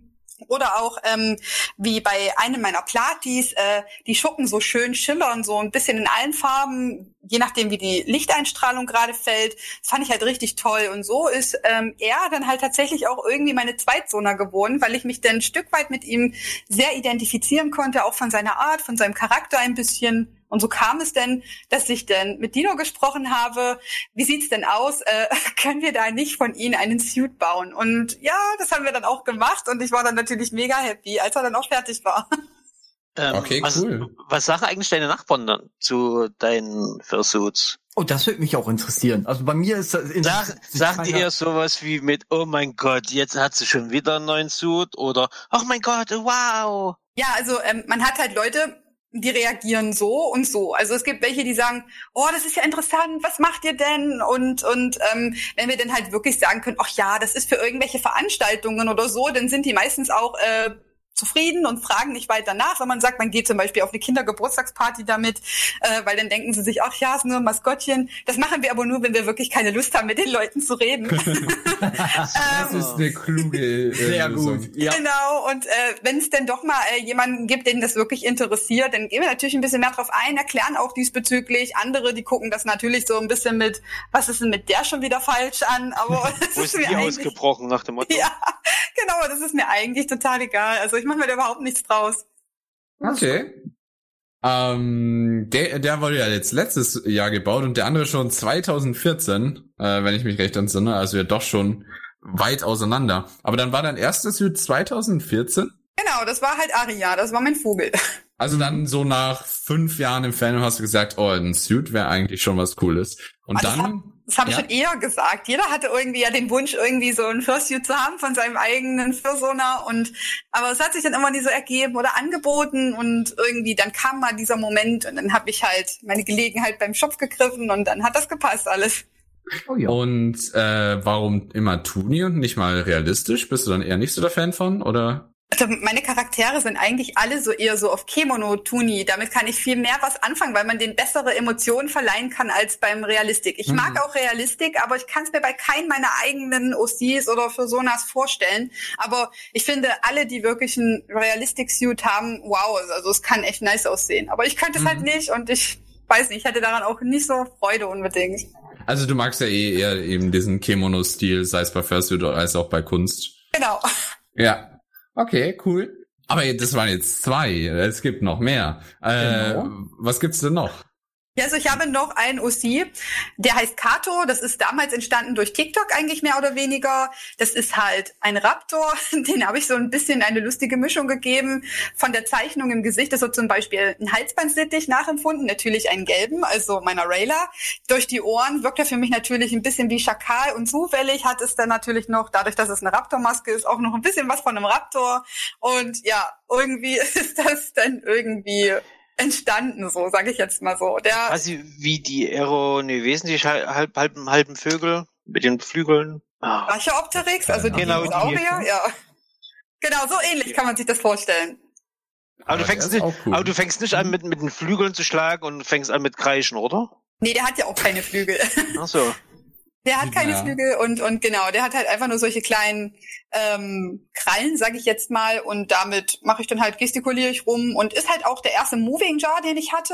Und es ist natürlich auch eine Umstellung, weil man stellt sich das immer so einfach vor, wenn man halt äh, in einem Moving Jar ist, man spricht und der Schnabel oder oder oder die Schnauze oder was auch immer, das öffnet sich dann natürlich sofort mit, aber das stimmt nicht. Man muss halt wirklich ein bisschen mehr den Mund auf und zu machen und das kann nach einer Weile schon wirklich ein bisschen im Kiefer wehtun. Ah, Gerade wenn man Ja. versucht, auch synchron quasi zu sein mit dieser Bewegung, was derjenige gerade sagt, dass man versucht nachzusprechen bei TikTok oder ähnliches. Du musst es so Ähm. zwanghaft irgendwie machen und dann da hast du es beim ersten Take verkackt, dann musst du es nochmal machen. Ich- Genau, also wenn ich TikTok-Videos mache, dann wird niemals das erste hochgeladen. Ja. Also ihr, ihr könnt Ich alle euch vorstellen, das sind 100 Versuche, bis ich wirklich sage, jetzt Ja. bin ich zufrieden, jetzt nehme ich das. Und dann das Synchronisieren mit Moving Jaw, ja, das stelle ich mir wirklich schwierig vor. Also und dann tut der Kiefer bestimmt, oh ja, das kann ich mir vorstellen. oh ja, das stimmt. Selbst wenn du zu Hause TikToks machst, du denkst dir, hier kann dich keiner stören, du kannst, du bist entspannt, ruhig, willst irgendwas und dann hast du den Text vergessen, dein, dein Move oder was auch immer und draußen ist es ganz schlimm. Ja. Deswegen macht man es ja auch nicht draußen. blöd. Doch, aber ja, doch, doch. Nee. Also redest du quasi mit dem Moving Jaw quasi Hallo, immer schön laut. versucht, Du musst es halt extra Mund betonen, auf. würde ich mal sagen, oder? Genau. Also damit das halt geht. Plus du musst halt, je nachdem welche Geschwindigkeit Akku verwendet für die TikToks, dann Genau, der Geschwindigkeit des. Highspeed. Meistens, Mm, meistens ist es so, wenn ich dann wirklich äh, synchronisiere. Ich habe jetzt zum Beispiel zwei Lieder aus Trolls gemacht, was Branch gesungen hat. Das habe ich ganz normal in der normalen äh, Geschwindigkeit gemacht. Das läuft auch ganz gut, weil viele Worte werden da ja gesungen und das fällt einfacher, denn den Übergang zu finden, als wenn jetzt jemand, so wie ich zum Beispiel, hintereinander ein paar Worte monoton spricht oder so. Mhm. Also wenn es denn doch zu solchen Texten kommt, wo man spricht, denn schon manchmal slow, wobei mir das teilweise dann sogar mehr schwer fällt, als wenn ich es gleich von Anfang an normal mache. Aber das kommt immer auf die Audio selbst an, die man dafür dann verwendet. Okay. Ja, verständlich. Also ich denke, jeder, der mal TikToks gemacht hat, kennt eben genau dieses Problem auch. Und diese Entscheidung, ah, welche Geschwindigkeit verwende ich jetzt, was mache ich da, was mache ich da. Echt? Ich mach keine Ja. TikToks. Ja. Ich mach Ja, keine also, TikToks. Ich weiß, dass du keine TikToks machst, du könntest ja damit anfangen. ist es- Bei mir ist das Warum? so, du machst das gerade, du denkst dir, geil, der Take war Bombe. Ne, da, da, das orgelt im Karton. Und dann, während du da denkst, ey, das ist geil, hast du eine bessere Idee und dann machst du das, dann ist das vielleicht auch besser. Aber äh, es ist immer ein bisschen schwieriger. Du, du hast tausende Ideen, wenn du davor stehst und du machst Takes ohne Ende und viele gefallen dir nicht. Ah, aber ich fühle mit dir, Akku. Ich fühle mit dir. Ich weiß, ja. wie du dich fühlst. Wa Und mach bitte weiter so. Ah, oh, Jetzt haben wir ja drei Suits, aber dann gibt's noch Oh. einen. Genau. Der nächste Suit ist allerdings noch in Arbeit, sagen wir mal so. Ich habe bisher dann nur den Head und das ist auch einer, den wir nicht selbst gemacht haben, und zwar ein Nymphensittich. Äh, Mhm. der ist von Black Park Creations, also Neko gebaut, sagt bestimmt einigen was. Hat auch einen Moving Jar, also wäre dann demzufolge mein zweiter in der Runde. Ich hatte zwar am Anfang vor, ihn eigentlich nach einem meiner Nymphensittiche zu benennen, und zwar Pitch, aber ich finde, es ist langsam Ja, irgendwie ein bisschen zu lieb für diesen und äh, weil er halt doch irgendwie so ein kleiner Rebell sein soll in unserer Story, die wir uns dazu halt irgendwie ausgedacht haben. Und bis jetzt habe ich halt da so ein paar billige, aus Handschuhen halt so ein paar billige Krallen gemacht, um halt nicht äh, die Magie zu ruinieren, wenn man jetzt TikToks macht, indem man so seine menschlichen Wurstfingerchen zeigt. Hm. äh, Ja, hat, hat also- er schon einen Namen? Der hat noch keinen Namen. Also er sollte, wie gesagt, ja heißen, gesagt, aber genau. ähm, wir haben dann gesagt, nee, das passt irgendwie nicht so. Und demzufolge, ja, bin ich jetzt noch am überlegen, wie wir das halt noch vollenden können. Er soll natürlich auch noch ähnlich wie Aria Flügel bekommen. Das ist jetzt halt nur Übergang hier, diese Part. Und genau, dann schauen wir mal, wo es uns hinführt, wann wir das beenden können. Lass Okay. doch deine, deine, deine Fans einen Namen für deinen Nymphensittich finden. Was hältst du denn davon? Das könnte man natürlich auch machen, aber es muss natürlich irgendwie halt was Rebellenhaftes sein. Es darf nicht so wie Gucci, Schnuffi, Puppi oder sowas sein. Also wenn wer Ich Vorschläge für hat, Kevin. kann natürlich gerne was Kevin. reinschreiben. Vielleicht ist ja der nächste perfekte Name dabei. Ja, Kevin. aber mal schauen. Auf jeden Fall, jetzt hast du ja gesagt, oh, oh diese, bei dem Suit, der soll ja ein bisschen rebellischer sein. Äh, haben deine Personas, beziehungsweise in dem Fall jetzt dann auch deine OCs, ähm, die basieren nicht alle auf dir, sondern haben alle Persönlichkeiten? Ja, also nur Fischi, also Akoto ist ein bisschen noch nach mir entsprungen und die anderen, die haben halt alle ihre eigene Persönlichkeit, ihre eigene Story, auch Hintergrundstory und darauf baue ich halt schon auf. Also ich sehe halt jemanden oder ich erstelle jemanden und dann allein schon beim Zeichnen fällt einem zum Beispiel der richtige Name ein. Es sieht zum Beispiel einer genauso aus, wie er dann heißen soll und dann hat er auch diesen Namen und dann ist es halt so, dass man dann die Story entweder während des Zeichnens oder abends, wenn man ins Bett geht und noch ein Weilchen wach liegt, äh, irgendwie sich so in den Gedanken zusammenspinnt. Vielleicht sogar mhm. niederschreibt, dass man es nicht vergessen hat am nächsten Tag und so entsteht das dann. Okay. Ähm, für all deine Charaktere oder jetzt nur die, die du äh, jetzt als Persona hast oder nur ein Teil davon? Also im Prinzip eigentlich für all meine Charaktere, aber es kommt immer darauf an, mit welchen ich im Moment am meisten interagiere, also mit welchen ich am meisten gerade mache, indem ich zeichne oder äh, Fanfiction schreibe oder RPG-mäßig. Ähm, die haben natürlich auch eine ausgebautere Story als OCs, die ich vielleicht erst seit einem Tag habe, weil dann kann einem halt immer mehr einfallen, was man noch dazu äh, mit reinbringen kann, was eben passt und so entsteht das halt alles dann. Also ich habe natürlich schon meine Lieblinge. Wenn du jetzt äh, von eben Charakteren oder Persona sprichst, die du auch als Suit hast, eine von den vier, ähm, versuchst, passt du dann auch dein Verhalten im Suit der Persönlichkeit an? Ja, doch, tatsächlich schon. Zum Beispiel beim Nymphensittich, jetzt mit den ersten TikToks, ähm, haben wir das probiert, äh, wo ich zum Beispiel Dino hinterhergerannt bin, um sie mit einer Gitarre zu erschlagen, weil sie sich darüber lustig gemacht hat, dass mein Nymphensittich halt so klein okay. ist. genau. Ich merk schon, da, da, da merkt man das Rebellische, okay. Genau. Ah, cool. Ähm, aber jetzt von all den Geschichten, die du hast, gibt's da irgendwas, was äh, dann immer nachher raussticht, was, wo du sagst, oh, da bin ich stolz auch auf die Geschichte oder das Universum, das ich da besonders geschaffen habe? Oh ja, also wir haben zum Beispiel zwei OCs, das waren noch unsere allerersten, ähm, weil Viodino und ich, wir haben uns über das Voltron-Fandom kennengelernt und ähm, hatten uns dann dazu unsere eigenen Galra-OCs erstellt, weil wir diese Spezies, also diese Alien-Spezies damals sehr besonders fanden. Und die sind, wie gesagt, unsere ersten beiden OCs gewesen, auf die wir dann halt auch aufgebaut haben, auf die wir einiges planen, schon einige Bilder jetzt zu den beiden auch hochgeladen haben.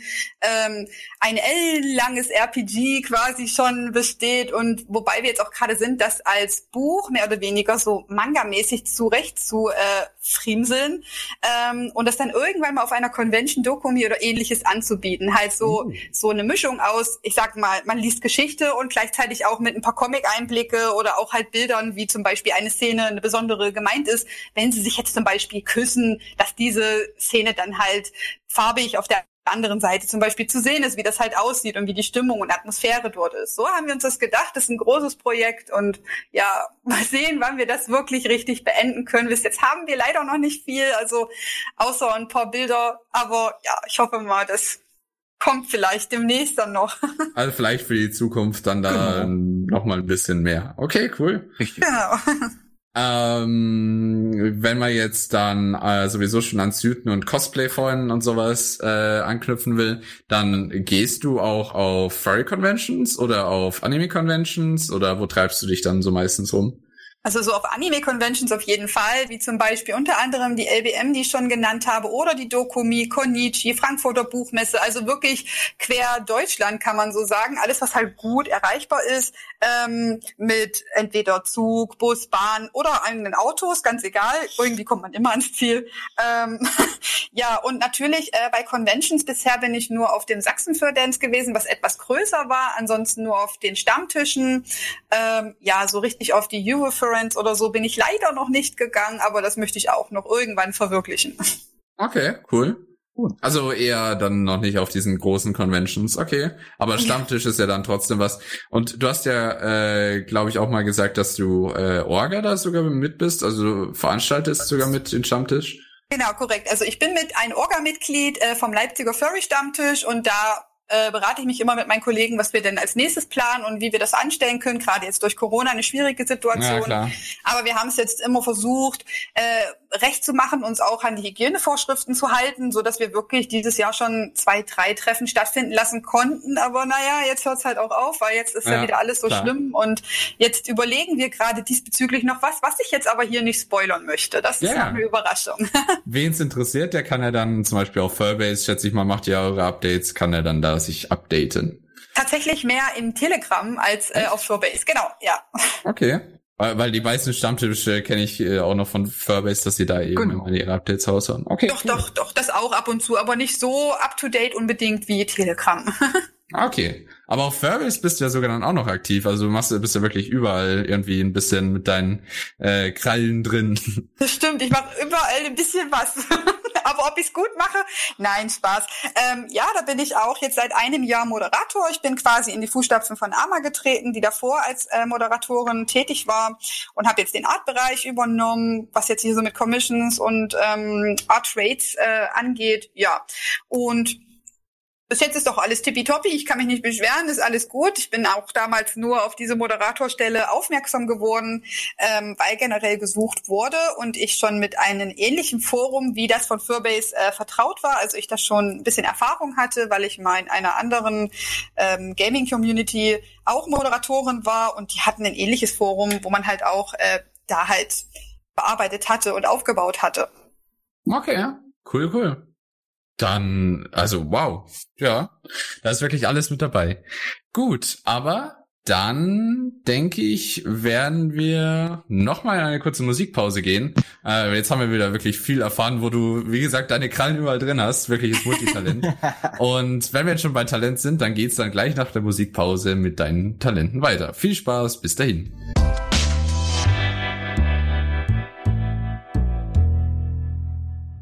Und da sind wir wieder hier beim Interview mit Akul. Und wie versprochen, gehen wir jetzt weiter drauf äh, ein, was Akul alles so drauf hat. Und äh, da geht's natürlich nicht äh, ohne die Kunst. Wir haben ja vorhin schon ein bisschen was gehört, äh, sei es im Kunstunterricht als Hauptansprechpartnerin da. Oh, kannst du mir mal was zeichnen? Komm. ähm, wie ging's denn da danach weiter? Also äh, du hast so gesehen schon in der Schule äh, gemerkt, oh, Zeichnen, das ist etwas, was mir so liegt. Und dann nach der Schule ja, dann ging's natürlich immer weiter. Also dann war es natürlich so, dass man halt erstmal in die Ausbildung gegangen ist und wie das ja immer so ist, bei Lehrjahre, das sind ja keine Herrenjahre, war es halt so, dass man halt gerne noch ein bisschen mehr Geld dazu verdient hätte. Und meine Mutti, die hatte damals äh, in einem Laden gearbeitet ähm, und meinte dann so zu mir, hey, mach doch mal einen Aushang, vielleicht meldet sich ja jemand hier, der irgendwas von dir zeichnen lassen möchte. Ich habe das zwar eigentlich nicht so gern gemacht, aber ich habe es dann ihr zuliebe getan und und äh, ja, dann hatte sich tatsächlich auch eine Kundin gemeldet, die äh, gerne ein paar Bilder an ihre Wand gemalt bekommen wollte. Unter anderem zum Beispiel ein paar Blätter im Wohnzimmer oder ein Tribal im Bad, sowas in der Art. Und ja, das war, glaube ich, auch dann mein allererster Auftrag, also so von außerhalb des Fandoms von einer Kundin. Und dann ging es natürlich, ähm, seit ich im Furry-Fandom denn 2009 dazugestoßen bin, da auch direkt weiter. Also ich war damals zwar noch nicht so mit den Skills so gut, aber es gab trotzdem, wir waren hier halt alle noch ein bisschen offener, sage ich jetzt mal so, und noch nicht so kritisch, äh, was das mit der Kunst heute so angeht, dass man halt wirklich sehr schnell schon ähm, sich ein bisschen was dazu verdienen konnte mit ein paar Commissions. Und so fing das halt alles an. Also Ging's weiter, besser gesagt. Erst Wand bemalt und dann 2009 schon direkt äh, angefangen mit äh, Commissions, direkt im ersten Jahr. Ja, genau so war's. Wow, okay. Also das ging ja dann wirklich schnell. Du hast dir dann eh schon anthropomorphe Tierwesen oder allgemein Charaktere schon davor gezeichnet, aber dann direkt in 2009 mit Commissions anzufangen, nicht schlecht. Genau. Hat sich dann, wie hat sich das dann preistechnisch so entwickelt? Dann eher, hat man dann damals noch eher recht wenig verlangt, 2009, oder wie ging das dann? Ja, also damals hat man wirklich noch nicht so viel verlangt. Da hat man vielleicht für einen Headshot wirklich fünf Euro verlangt oder drei Euro, je nachdem, wie man sich halt selbst auch eingeschätzt hatte. Man konnte halt auch bei anderen fragen, wie die das halt so für richtig halten, ob das so in Ordnung ist oder nicht. Mhm. Und so hat sich das dann alles irgendwann gesteigert, wenn man halt auch besser geworden ist. Ja.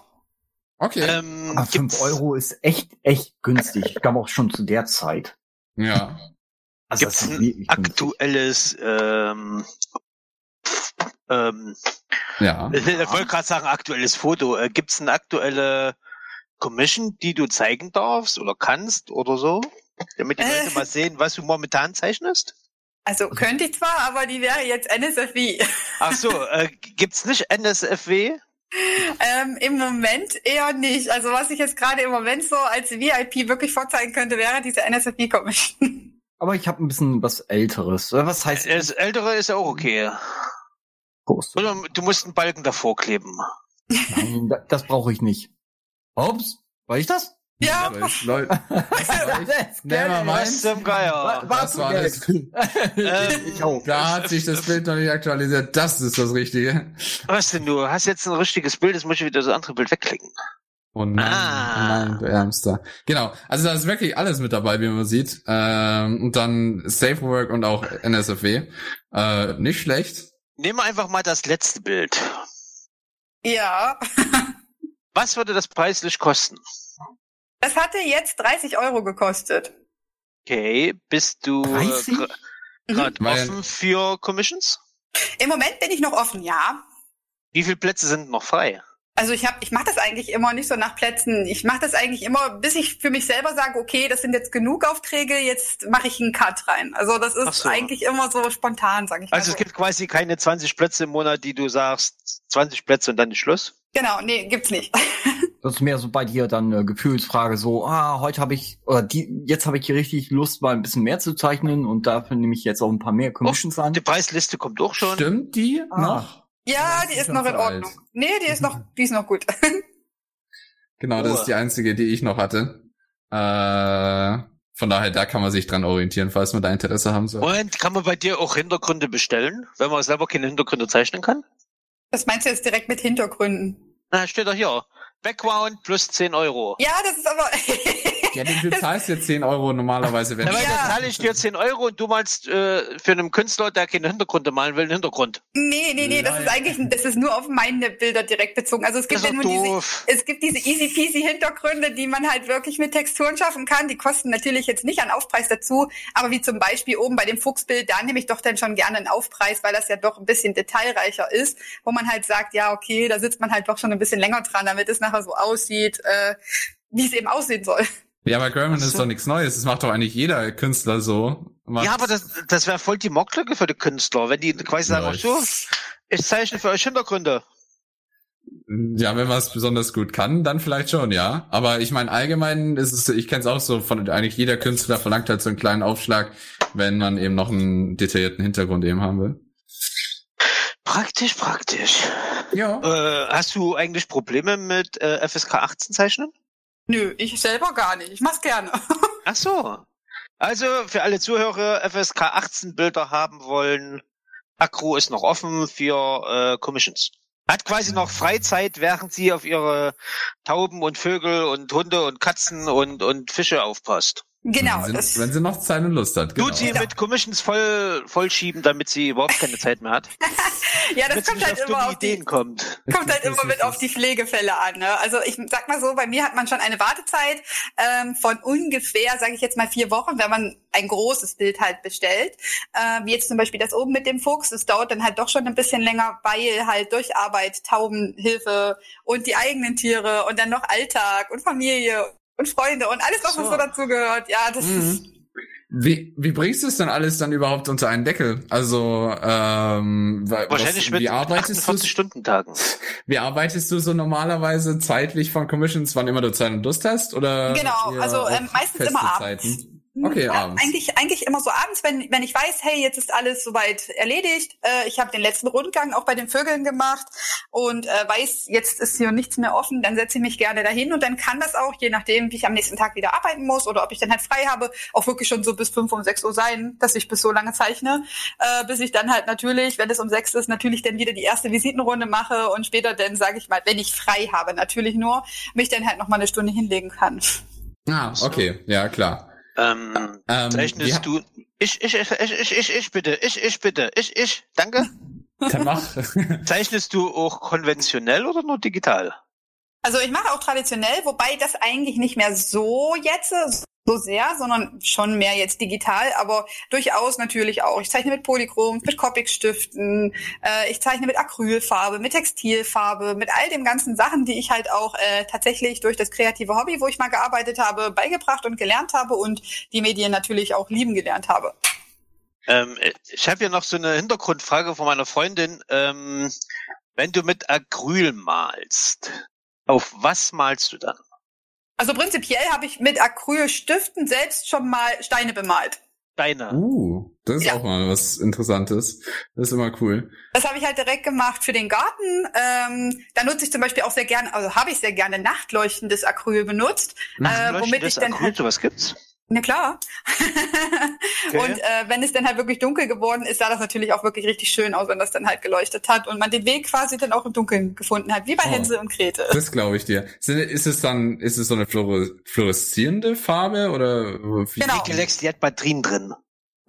ja, genau. Es gibt ja doch unterschiedliche Sachen. Genau, okay, cool. ähm, aber jetzt, wenn wir schon dabei sind, eben bei den Stiften und sowas, was verwendest du ansonsten allgemein so Equipment so zum Zeichnen? Also was Oh, hast du zum Beispiel für ein Zeilentablet? Oder ich schätze mal, damit machst du ja digitale Kunst. Genau, genau. So ist es. Ich habe das Vakuum Into Small, ähm, also Bambu. Und damit zeichne ich eigentlich jetzt auch schon seit einigen Jahren. Das allererste, was ich hatte, war äh, ein Hanvon Wireless. Das war zwar auch nicht schlecht, war aber nicht so druckempfindlich. Also von der Empfindlichkeit äh, her so gut wie jetzt das mh, Vakuum Bambu. Ähm, damit zeichne ich halt jetzt eigentlich auch schon ziemlich lange. Es könnte mal neues werden, aber es arbeitet noch gut, hat mich noch nicht einmal in den Stich gelassen und demzufolge könnte ich mich auch nicht so direkt schnell davon trennen. Das ist verständlich. Aber jetzt hast du äh, auch gerade äh, vorhin schon erwähnt, eben durch äh, so Zeichnen üben und sowas. Ähm, wie würdest du sagen, hast du dir, bist du zu deinem jetzigen Stand gekommen an Zeichenfertigkeiten? Äh, viel Übung, Übung, Übung? Oder hast du auch, hast du auch irgendwie Tutorials immer angeschaut? Oder wie wie bist du zu dem Punkt gekommen, an dem du jetzt bist? Naja, also Tutorials angeschaut nicht so direkt, außer vielleicht manchmal vielleicht zum Schattieren, aber sonst eigentlich nur durch Üben, Üben, vielleicht auch mal Referenzen. Wenn man jetzt zum Beispiel einen besonders männlichen Body zeichnet, dann schaut man halt mal so, wie machen das denn andere, auf was achten die hier, ähm, welche Muskeln muss man halt mit betonen und wo, an welcher Stelle halt eigentlich eher nicht. Also sowas halt. Und dadurch ist man dann halt besser geworden von Mal zu Mal, wo die ersten Bilder noch sehr krüppelig waren, ist es dann immer besser geworden und sah nachher auch wirklich wie ein Körper aus. okay. Ja, das ist verständlich. Oh. Ähm, ansonsten, du hast ja auch mal äh, Trello verwendet, das hast du aber aufgehört. Äh, das ist bestimmt für viele Künstler auch interessant, die eben so äh, so ein bisschen switchen von den Lösungen her oder nicht sicher sind, welche Lösung am besten ist, um ihre äh, Commission-Liste zu tracken. Was, was verwendest du dann jetzt? Und warum nicht mehr Trello? Ja, das ist mir nachher einfach zu viel geworden, weil ich auf vielen Seiten einfach direkt aktiv war. Trello ist eigentlich sehr einfach, kann ich jedem empfehlen. Da kann man halt äh, sich tatsächlich seine eigenen Legenden erstellen, also von den Farben her, äh, woran nachher die Leute auch immer Zugriff haben und sehen können, oh, bin ich jetzt dran oder nicht und was bedeutet denn der blaue Strich oder was bedeutet denn der gelbe. Damit habe ich aber, wie gesagt, nachher aufgehört. Also was da jetzt noch steht, ist demzufolge auch nicht mehr aktuell, ähm, weil das mir nachher einfach zu viel war, beziehungsweise ich dann irgendwie auch auf Telegram kam und ich dann dort immer alles up-to-date gehalten habe und einfach verhindern wollte, dass ich jetzt immer noch so viele Seiten habe, wo ich das ständig alles aktualisieren Hm, muss, weil ja, manchmal ja. kommt man dann doch nicht hinterher und dann kommt vielleicht noch jemand und sagt, hey, hier, du hast mich vergessen, auch noch diese Liste einzuschreiben oder du hast vergessen, äh, mich da rauszunehmen oder ähnliches. Also das wollte ich dann halt vermeiden und deswegen habe ich Trello dann halt wirklich, also habe damit aufgehört, genau. Welche Social Media Kanäle für deine Kunst sind dann jetzt derzeit so die aktuellsten, wenn man so mitbekommen will, was du gerade so machst und so? Also direkt halt wirklich Telegram, da am alleraktivsten, muss ich sagen. Da sieht man halt unter anderem nicht nur was von meiner Kunst, sondern auch so ein bisschen was, was ich so alltagsmäßig erlebe mit meiner Taubenhilfe, beziehungsweise auch, äh, wenn ich zum Beispiel backe und es hat so irgendwas ähm, mit einem Furry-Fan zu tun oder wie jetzt zum Beispiel mein neues gehyptes Thema Among Us, äh, was ich ganz toll finde. Ja, ähm, sowas halt. Und natürlich noch für Affinity. Ähm, da kann man natürlich auch dann immer noch verfolgen, was ich gerade so mache und treibe, was so aktuell ist. Aber da lade ich auch nicht ähm, komplett am ersten Tag, wenn die Commission fertig ist, ist hoch, sondern meistens dann so zwei, drei Tage später oder sogar eine Woche später, je nachdem, wenn es aber wieder einfällt, dass man da noch was hat. Ja, das ist klar. Was würdest du sagen, wie viel Commissions schaffst du dann so wahrscheinlich so im Monat? Also es kommt immer darauf an, ähm, wie aufwendig die Commission ist. Also wenn es jetzt nur ein Headshot ist, äh, dann geht das schon, dass ich so, sag ich jetzt mal, im Monat, wenn alles gut läuft, ich jetzt keine großartigen Zwischenfälle habe, was bis jetzt so gut wie nie der Fall war, weil immer irgendwas dazwischen kam, äh, ja, schaffe ich ganz gut so 20 mindestens. Ich, ich will jetzt auch nicht so lügen, also so 20 würde ich vielleicht das Steckenpferd jetzt setzen. Aber genau. Ansonsten kommt es natürlich auch darauf an, wenn es jetzt viele Fullbodies zum Beispiel mit ähm, einem ausgearbeiteten Hintergrund sind. Wenn es jetzt sich nur darauf beschränken würde für einen Monat, dann würde ich vielleicht höchstens zwei oder drei schaffen. Ja. Okay. Aber ist ja dann doch auch etwas Your Character hier, genau, und sowas ist, geht dann immer schneller als andere. Genau, natürlich. genau. Okay, cool. Ähm, ja, wie würdest du dann normalerweise auch ähm, mit einem Artblock umgehen? Das kann natürlich dann in so einem Monat natürlich dann das, die Quote ein bisschen vermiesen. Oder Ja. das nicht? Doch, natürlich. Ich glaube, jeder Künstler hat das schon mal erlebt. Also zumindest kenne ich keinen, der es nicht erlebt hatte. Ja, meistens ist es dann so, dass ich mir dann halt, dass ich mir ein bisschen Ablenkung schaffe, indem ich was anderes mache. Also jetzt mal nicht zeichne, sondern tatsächlich ein bisschen was nähe oder ähm, ja, keine Ahnung, ich nerve meine Freundin, also Dino, Dino. Ähm, ich gehe dann halt zu ihr meistens auf ihre Seite oder, oder setze mich zu ihr und schaue, wenn sie eine Commission zeichnet, wie sie das macht. Da schnappe ich mir dann meistens auch wieder die Motivation und die Lust auf. Oder ähm, ich fange dann halt an, einen meiner OCs zu zeichnen in einer bestimmten Situation, wo ich ihn schon immer mal haben wollte. Und manchmal gelingt das auch ganz gut, dann ist die Lust auch wieder da. Oder ich schaue halt einfach mal bei Toki auf der Seite vorbei, was er gerade wieder so getrieben hat. Und dann kriegt man da auch wieder Inspiration, also wo man dann wieder Lust hat zu zeichnen. Also du holst dir dann wirklich so als deine Motivation oder deinen Kunden, dein, oder überwindest deinen Artblock dann eher durch deine Inspirationen eher. Genau, so ist es. Okay, cool. Zeichnest du an sich eher äh, Antro oder lieber Feral auch, oder Feral oder wie auch immer man was dann sagen will?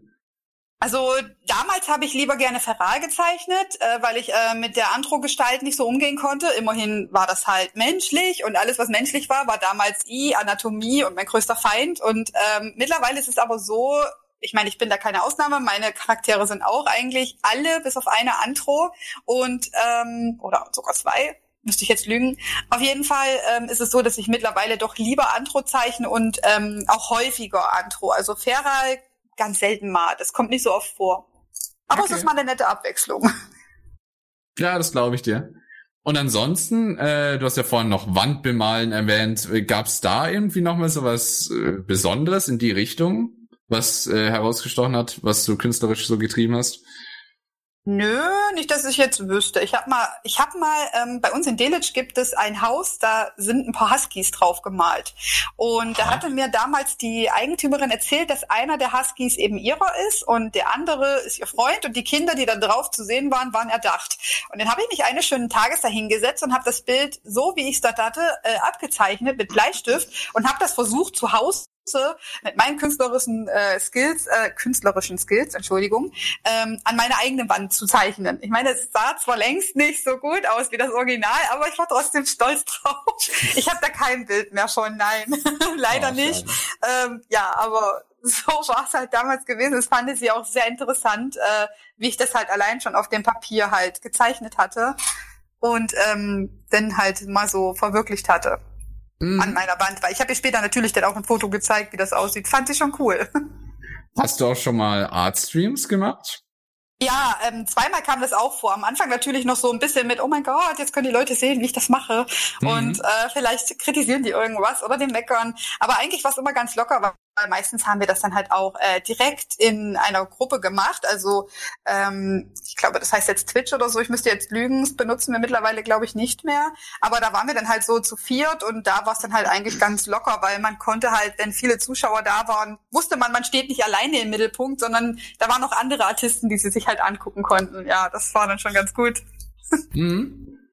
Okay, ja, das ist klar, aber so unter für viele ist es ja auch vielleicht nochmal so irgendwie so ein extra Druck in Anführungszeichen. Oh, da schaut mir jemand über die Schulter, der kritisiert das jetzt vielleicht und sowas. Äh, zeichnest du auch vielleicht Genau, ja, das- irgendwie unterwegs irgendwo, zum Beispiel im Ahnung, Zug oder was auch immer, äh, oder auf zum Beispiel im Stammtisch oder so? Oder bist du eher Ja. jemand, der sagt, oh bitte schaut mir keiner über die Schulter? Ähm, also ich hatte am Anfang wirklich große Probleme damit, weil manchmal ist es wirklich so, wenn sie dann halt genau gucken, wie man jeden Strich zeichnet, dann ist es doch etwas unangenehm. Als ich Mhm. aber in Leipzig im kreativen Hobby gearbeitet hatte, äh, war es so gewesen, dass ich tatsächlich ein bisschen, um Werbung zu machen, die Leute gelockt habe und gesagt habe, hey, sorry Freunde, wenn ihr hier vorbeikommt, dann zeichne ich euch irgendwas ins Konhorn oder generell. Und ja, das hat auch immer ganz gut geklappt. Es kamen halt gerne welche und naja, wir haben halt auch ein bisschen Umsatz dadurch gemacht. Also Das geht dann natürlich auch. Win-Win-Situation. Ja, also wenn ich die Situation selber anbiete, ist es was anderes, als wenn es herbeigerufen wird oder einfach so entsteht, dann kann ich dich ja darauf einstellen. Ja, Das heißt, klar. äh, wir könnten dich mal auch ähm, zu einem Artstream einladen. Vielleicht, da muss ich halt äh, Bescheid wissen rechtzeitig natürlich, wegen den ganzen Pflegefällen, aber es könnte gut sein, ja. Alex, da haben wir wieder einen Gegner für dich. Gegner, Leute. Oh nein, lieber Bei nicht. Galax ist nämlich unsere Fursuit-Künstlerin. Ja, natürlich. Galax baut Fursuits und malt Fursuits. Ganz klar. Ja, ich mal die Fursuits, ganz klar. Äh, nee, wir, wir haben nur so als Witz mal so. Äh, als Nee, jemand- das ist kein ich, Witz. Es ist ein Witz, weil ich nicht zeichnen kann. Also, ähm, Wir- wir haben als Witz noch mal Fans so ein- von, dein, von deiner Mann. Kunst, Galax. Wir haben als Scherz nur mal einen Artstream mit mir gemacht, wie und alle haben mir dabei zugesehen, wie ich nicht zeichnen kann. Das war schön. Gut. Warum hast du äh, dann Fans? Ich weiß es nicht. Vielleicht äh, sollte ich dich als meinen größten Fan fragen, nicht wahr? Ich hab, bin äh, nicht dein größter Fan. Dein größter Fan ist oh. Cannibal. Ja, okay, na mein einer. Aber ähm, dann haben wir jetzt ja wirklich wieder viel drüber erfahren, was du alles so äh, auch künstlerisch drauf hast. Aber jetzt kommt der interessante Part natürlich, eben was, äh, wie man das verknüpfen kann mit zum Beispiel Taubenrettung. Und darauf Ja. gehen wir gleich nach der Musikpause. ähm, lieber Galax, ja, denkst du an 22 Uhr? die 22 Uhr Mitteilung ist jetzt sechs, wäre sechs Minuten zu spät. Ist egal. Deswegen, Naja, äh, irgendwo auf der Welt ist es 22 Uhr. Mh, so funktionieren Uhren leider nicht. Ich würde es Die trotzdem Minutenanzahl abspielen. ist immer das gleiche. Der Ich Punkt es ist, trotzdem ab, weil unser Chef hört auch zu. Genau. Und ich möchte nicht, dass ich Haue kriege. Oder Ja. Ärger. Na, na, na, na, na. Leute, Spiel's ab und dann Aber gibt's Musik in- und dann sind wir wieder da. in der Hinsicht, äh, dann machen wir eben trotzdem noch den Hinweis, auch wenn es ein paar Minuten verzögert ist und hören dann nochmal kurz Musik und dann seid bereit für die Verknüpfung von Kunst mit der Taubenrettung.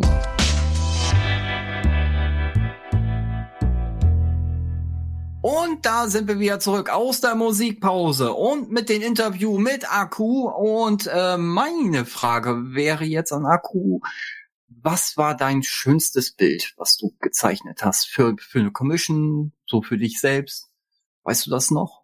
Ja, also es war für mich selbst ein Bild, äh, wo ich halt anatomisch und auch von ähm, der Koloration, die ich da angewendet habe, wirklich total herausragend schön fand. Ist für heute nicht mehr meine beste Arbeit, aber ich liebe sie einfach so abgöttisch immer noch. Und das ist von meinem ähm, OC, also von meinem Otterboy Lowell. Und ja, da habe ich eigentlich sehr, war ich sehr stolz drauf, weil ich muss dazu sagen, hintergrundmäßig bin ich teilweise noch eine absolute Niete. Ich habe eigentlich immer nur Himmel im Hintergrund gezeichnet, weil ich Wolken und alles Mögliche am besten konnte. Also Sonnenaufgang, Untergang, das war halt wirklich immer ähm, am allerbesten. Und dann hatte halt wirklich mal Dino zu mir gesagt, oh, tu mal mit deinem Himmel, mach doch mal was anderes hin, irgendwie ein Raum im Hintergrund. Und dann habe ich es halt mal probiert und mein Himmel war Gott sei Dank trotzdem nicht verloren. Den konnte ich quasi in diesen etwas krüppeligen Fenster da hinten noch einfügen. Aber ich liebe dieses Bild halt einfach so sehr, weil es zeigt ihn halt auch so ein bisschen, wie er halt so ist. Also er ist halt wirklich, er weiß, dass er gut aussieht und ein toller Boy ist und es, es sieht so aus, es wirkt für mich so, als, als würde er halt die Tür aufmachen und sagen, hey, komm rein oder so. Also, ja, ich, das liebe ich halt so. Bock auf einen Kaffee. Ich trinke keinen Kaffee. Ich habe auch keinen Kaffee. Ja, ich habe nur zwei Tassen. Ja, ja. Ich Aber kann, ja. dir leider, ich kann dir leider nur Milch anbieten. Oh. Ja. Aber den Himmel, den muss man auch erstmal so gut zeichnen können. Aber dir ist der. Charakter echt gut gelungen. Gefällt mir. Dankeschön. Auch auch äh, die die äh, Gesichtszüge, auch die, auch die Augen. Ja. Dankeschön. Ja, die Augen sind sowieso, es sagen viele, sind meine Spezialität. Ich ja, lege da ich immer sagen. besonders viel Liebe und Detail rein, weil ich finde, Augen sind der Spiegel zur Seele und da sollte man halt wirklich auch ein bisschen, weiß ich nicht, man sollte was darin erkennen. Und dann hast du immer noch so ein Glitzern meistens Ja. dann noch so mit drin. Das ist immer so schön. Ja, Cool gemacht. Ah, Ja. Und Fluf. Es, darf nie an Fluf fehlen. nein, niemals. Mm, Du meinst ein Fell? Gibt nicht ja. zu wenig Fluff. Doch. Aber wenn wir schon so bei etwas Fluffigen sind, dann gehen wir doch mal aufs nächste Thema rüber. Denn du hast ja auch äh, noch eine andere, äh, ja, ein Hobby ist das ja nicht, es ist mehr eine Berufung. Du Mhm. hast ja viel mit Tauben zu tun, mit Stadttauben. Erzähl Genau. da mal was drüber. Ja, also ich bin jetzt so, ich mache das jetzt mittlerweile fast seit zwei Jahren, dass ich bei der Stadttaubenhilfe engagiert bin. Äh, der Grund dafür ist eigentlich, wie so oft, eine ziemlich traurige, denn als ich selber noch eine Schülerin war, war es damals so gewesen, ähm, dass wir für unsere eigenen Kaninchen, die wir damals hatten, so ein bisschen vom Feld ein paar Rüben geholt hatten, vom Bauern. Und auf dem Rückweg mit den Fahrrädern war es dann halt wirklich so gewesen, dass uns Klassenkameraden angesprochen haben, ob wir nicht anhalten könnten, weil da eine verletzte Taube liegt. Ähm, am Anfang wollte ich eigentlich gar nicht anhalten, weil ich war total erschöpft, ich war müde, die Rüben waren einfach schwer. Und ähm, ich habe dann irgendwie eine Stimme in meinem Kopf hat halt gesagt, doch halt an, tu irgendwie was dafür. Und ja, als ich das Tier dann da so liegen gesehen habe, konnte ich halt auch einfach es nicht dort liegen lassen, sondern musste mich halt der Taube annehmen. Mir wurde noch erzählt, dass halt ähm, ein Klassenkamerad, der halt damals so tollkühn drauf war, äh, mit voller Absicht halt drüber gefahren war ja, das war für mich halt so der Punkt, wo ich dann auch ziemlich sauer war und das Tier halt dann mitgenommen habe. Und ja, natürlich sofort direkt äh, zum Tierarzt. Die Rüben haben wir nur schnell in den Stall geworfen. Bei den Kaninchen sortieren konnten wir es halt halt auch noch später, was halt gut war oder was nicht. Und dann zum Tierarzt natürlich, der war natürlich auch direkt offen und, und hat auch geguckt, was ihr fehlt und hat ihr, ich kann es heute nicht mehr ganz genau sagen, weil ich wirklich noch Schülerin war, äh, versucht, medikamentös zu helfen, sie untersucht, abgehört. Und als wir dann dachten, hey, es ist alles gut und wir kriegen sie über den Berg, war es so, dass wir noch nicht mal geschafft hatten, aus der Tür richtig rauszukommen, beziehungsweise das Grundstück zu verlassen. Da ähm, hat sie sich auf einmal merkwürdig gestreckt und es kam Blut aus ihrem Schnabel und mhm. sie hat die Augen eigentlich so gut wie geschlossen. Und der Tierarzt hat das sofort gesehen, kam uns entgegen und es war halt wirklich so ein richtiger Moment, die man eigentlich nur so aus Büchern kennt oder aus Filmen, denn die Sonne ging da gerade unter und im, im Hintergrund die Kirchturmuhr, als wir alle drei da ein bisschen stumm saßen und er meinte, ob wir sie nicht erlösen wollen von ihrem Leid. Mhm. Wir haben alle hart geschluckt und sind dann natürlich reingegangen. Er hat ihr dann halt die Spritze gegeben, womit sie dann halt auch friedlich einschlafen durfte. Und was uns denn halt wirklich richtig doll die Tränen in den Augen getrieben hatte. Ein Kumpel von mir, der mich damals begleitet hatte, muss ich dazu sagen, war, als er dann mit einer kleinen Kiste kam, in der ein weißes Tuch lag und aus seinem Garten oben drüber noch eine kleine lila Blume. Mhm. Und ähm, das war halt wirklich so richtig herzergreifend, dass wir da richtig in Tränen ausgebrochen sind. Und seit diesem Tag wusste ich einfach, dass mein Herz für Tauben schlägt. Also dass mhm. es dafür dann angefangen hatte dann kamen halt wirklich mehrere Geschichten mit Tauben auf ähm, einen zu, dass man halt wirklich ein verwaistes Stadttaubenkind in der Stadt gefunden hatte, was man aufgenommen hat, was auch niemand haben wollte, was man irgendwie durchgefüttert hat, damit es groß wird. Und irgendwie ist es dann so gekommen, dass ich mich eigentlich immer für die Tiere interessiert habe auf dem Bahnhof, wenn sie an einen vorbeilaufen. Da ist es nie so gewesen, dass ich da weggucken konnte oder straight daran vorbei bin, so wie andere Passanten. Ja, nein. Und ich habe dann immer geguckt, dass ich irgendwie ein paar Körner mit habe und das heimlich halt gemacht habe mit den Füttern. Ja, so kam ich eigentlich zu meiner Liebe für die ganzen Tauben, die es jetzt hier so gibt, weil ich mich dann auch ein bisschen belesen hatte, warum die Tauben denn eigentlich so als Ratten der Lüfte bezeichnet und beschimpft werden. Denn meiner Meinung nach haben sie den Namen gar nicht verdient, weil alles, was bis jetzt über die Tauben gesagt wurde, dass sie halt Krankheiten verbreiten, die halt für uns Menschen lebensbedrohlich sind oder dass sie mit ihrem Kot die Gebäude vertrecken, was alles so wegätzend ist, dass man es nie wieder sanieren kann und ähnliches, das ist längst veraltet. Ich meine, im Prinzip ist es zwar schon richtig, äh, dass Tauben krank werden können, aber bis jetzt ist da eigentlich keine Krankheit dabei, außer vielleicht die Vogelgrippe, aber die betrifft ja nicht nur die Taube, die jetzt wirklich auf den Menschen sehr gefährlich werden könnte. Was der Code anbelangt, das ist auch schon wirklich so bewiesen worden, ist ja eigentlich nicht viel gefährlicher als der von einem Wellensittich oder einem Nymphensittich, wenn, und jetzt liegt das hier bei wenn, sie denn die richtige ähm, artgerechte Ernährung bekommen würden. Zum Beispiel halt wirklich Körner, Mais, Erbsen, alles was dazugehört und nicht halt Kippenstummeln oder Brot oder Kotzbröckchen, die sie halt wirklich bei uns in der Stadt finden, die sie sich halt mhm. tatsächlich zusammensuchen müssen ähm, ich wüsste nicht, ich, also, also nehmen tatsächlich Tauben tatsächlich auch äh, Zigarettenstummel und sowas, sehen die das als Essen?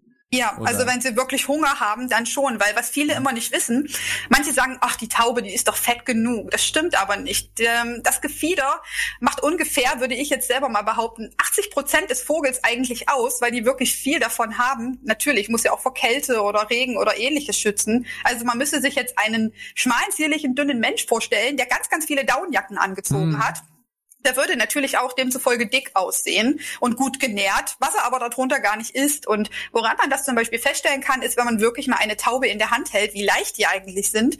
Und wenn sie wirklich richtig unterernährt und am Verhungern ist, wie scharf das Brustbein dann heraussticht. Das kann man nämlich wirklich direkt ähm, dann fühlen. Und es ist messerscharf und dann weiß man eigentlich auch, dass das Tier nicht wirklich viel aufgenommen hat oder zu sich genommen hat, weil es sind ja nun auch viele Stadttauben teilweise. Und wenn da wirklich mal jetzt ein Kind vorbeifährt und das wirft ein Brötchen runter oder ein paar Brotkrumen, müssen sich, sage ich jetzt mal, 100 Tauben um fünf Brotkrumen streiten und kämpfen.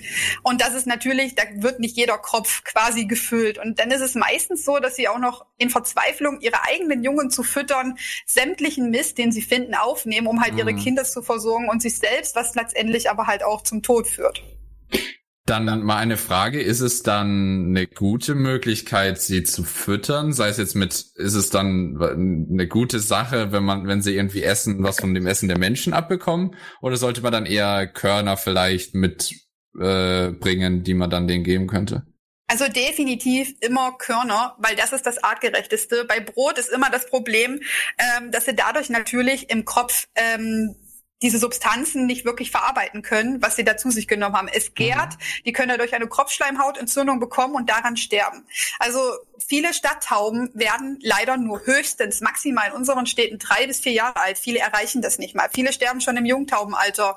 Und ähm, es gibt keine Taube, die wirklich viel, viel älter wird. Und ich würde immer empfehlen, wenn man das machen möchte, dann nimmt man Körner mit. Dummerweise ist aber leider das Problem, dass das Füttern der Tauben in vielen Städten untersagt ist, weil ganz, ganz viele Städte die Tauben loswerden wollen und sich dann natürlich ähm, mit Taubenabwehr auseinandersetzen, aber auch eher auf die illegale Art. Ich meine, es gibt die Möglichkeit, Taubennetze anzubringen. Es gibt auch die Möglichkeit, gummiartige Spikes zu nehmen, was den Tauben nicht wehtut wenn es denn richtig gemacht wird. Aber es gibt natürlich auch diese Metall- bzw. Alu-Spikes, die durchaus schon auch ähm, den kleinen Taubenkörper durchaus zerstören und ruinieren konnten. Mhm. Es gibt Leute, die mit einem Luftgewehr auf die Tauben schießen, die sich daraus einen Spaß machen. Mhm. Es gibt auch Leute, die eine verletzte, bereits wehrlose und kranke Taube auf dem Boden sehen und dann wirklich direkt anfangen, nach ihr zu treten, so dass halt wirklich die kleinen ähm, Knochen, die sie haben, direkt brechen und, und innere Blutungen entstehen, womit man einem Tier fast gar nicht mehr helfen kann. Ja, also es ist schon Das möchte man eigentlich gar nicht glauben, dass es Menschen gibt, die tatsächlich so sehr einen Hass auf solche eigentlich unschuldigen Tiere entwickelt haben, dass sie zu solchen Taten dann fähig sind. Ja, das ist richtig. Ähm, Aber von Taubennetzen habe ich jetzt zum Beispiel noch nie gehört. Ich kenne diese Spikes oder oft, eben, wie du gesagt hast, gibt's auch eben Gummi-Spikes, damit sie sich da halt nicht absetzen und zum Beispiel irgendwie äh, eben auf die äh, Sachen äh, machen, auf die Fensterbretter oder was auch immer, wo diese gerade eben sind. Ähm, aber wa was sind jetzt dann zum Beispiel diese Netze? Die Netze bestehen halt quasi, wenn man sich ein Fischernetz vorstellt, so ähnlich sehen die auch aus. Und die macht man halt an Balkonen oder ähnlichen dran, damit die Taube da nicht hinkommt.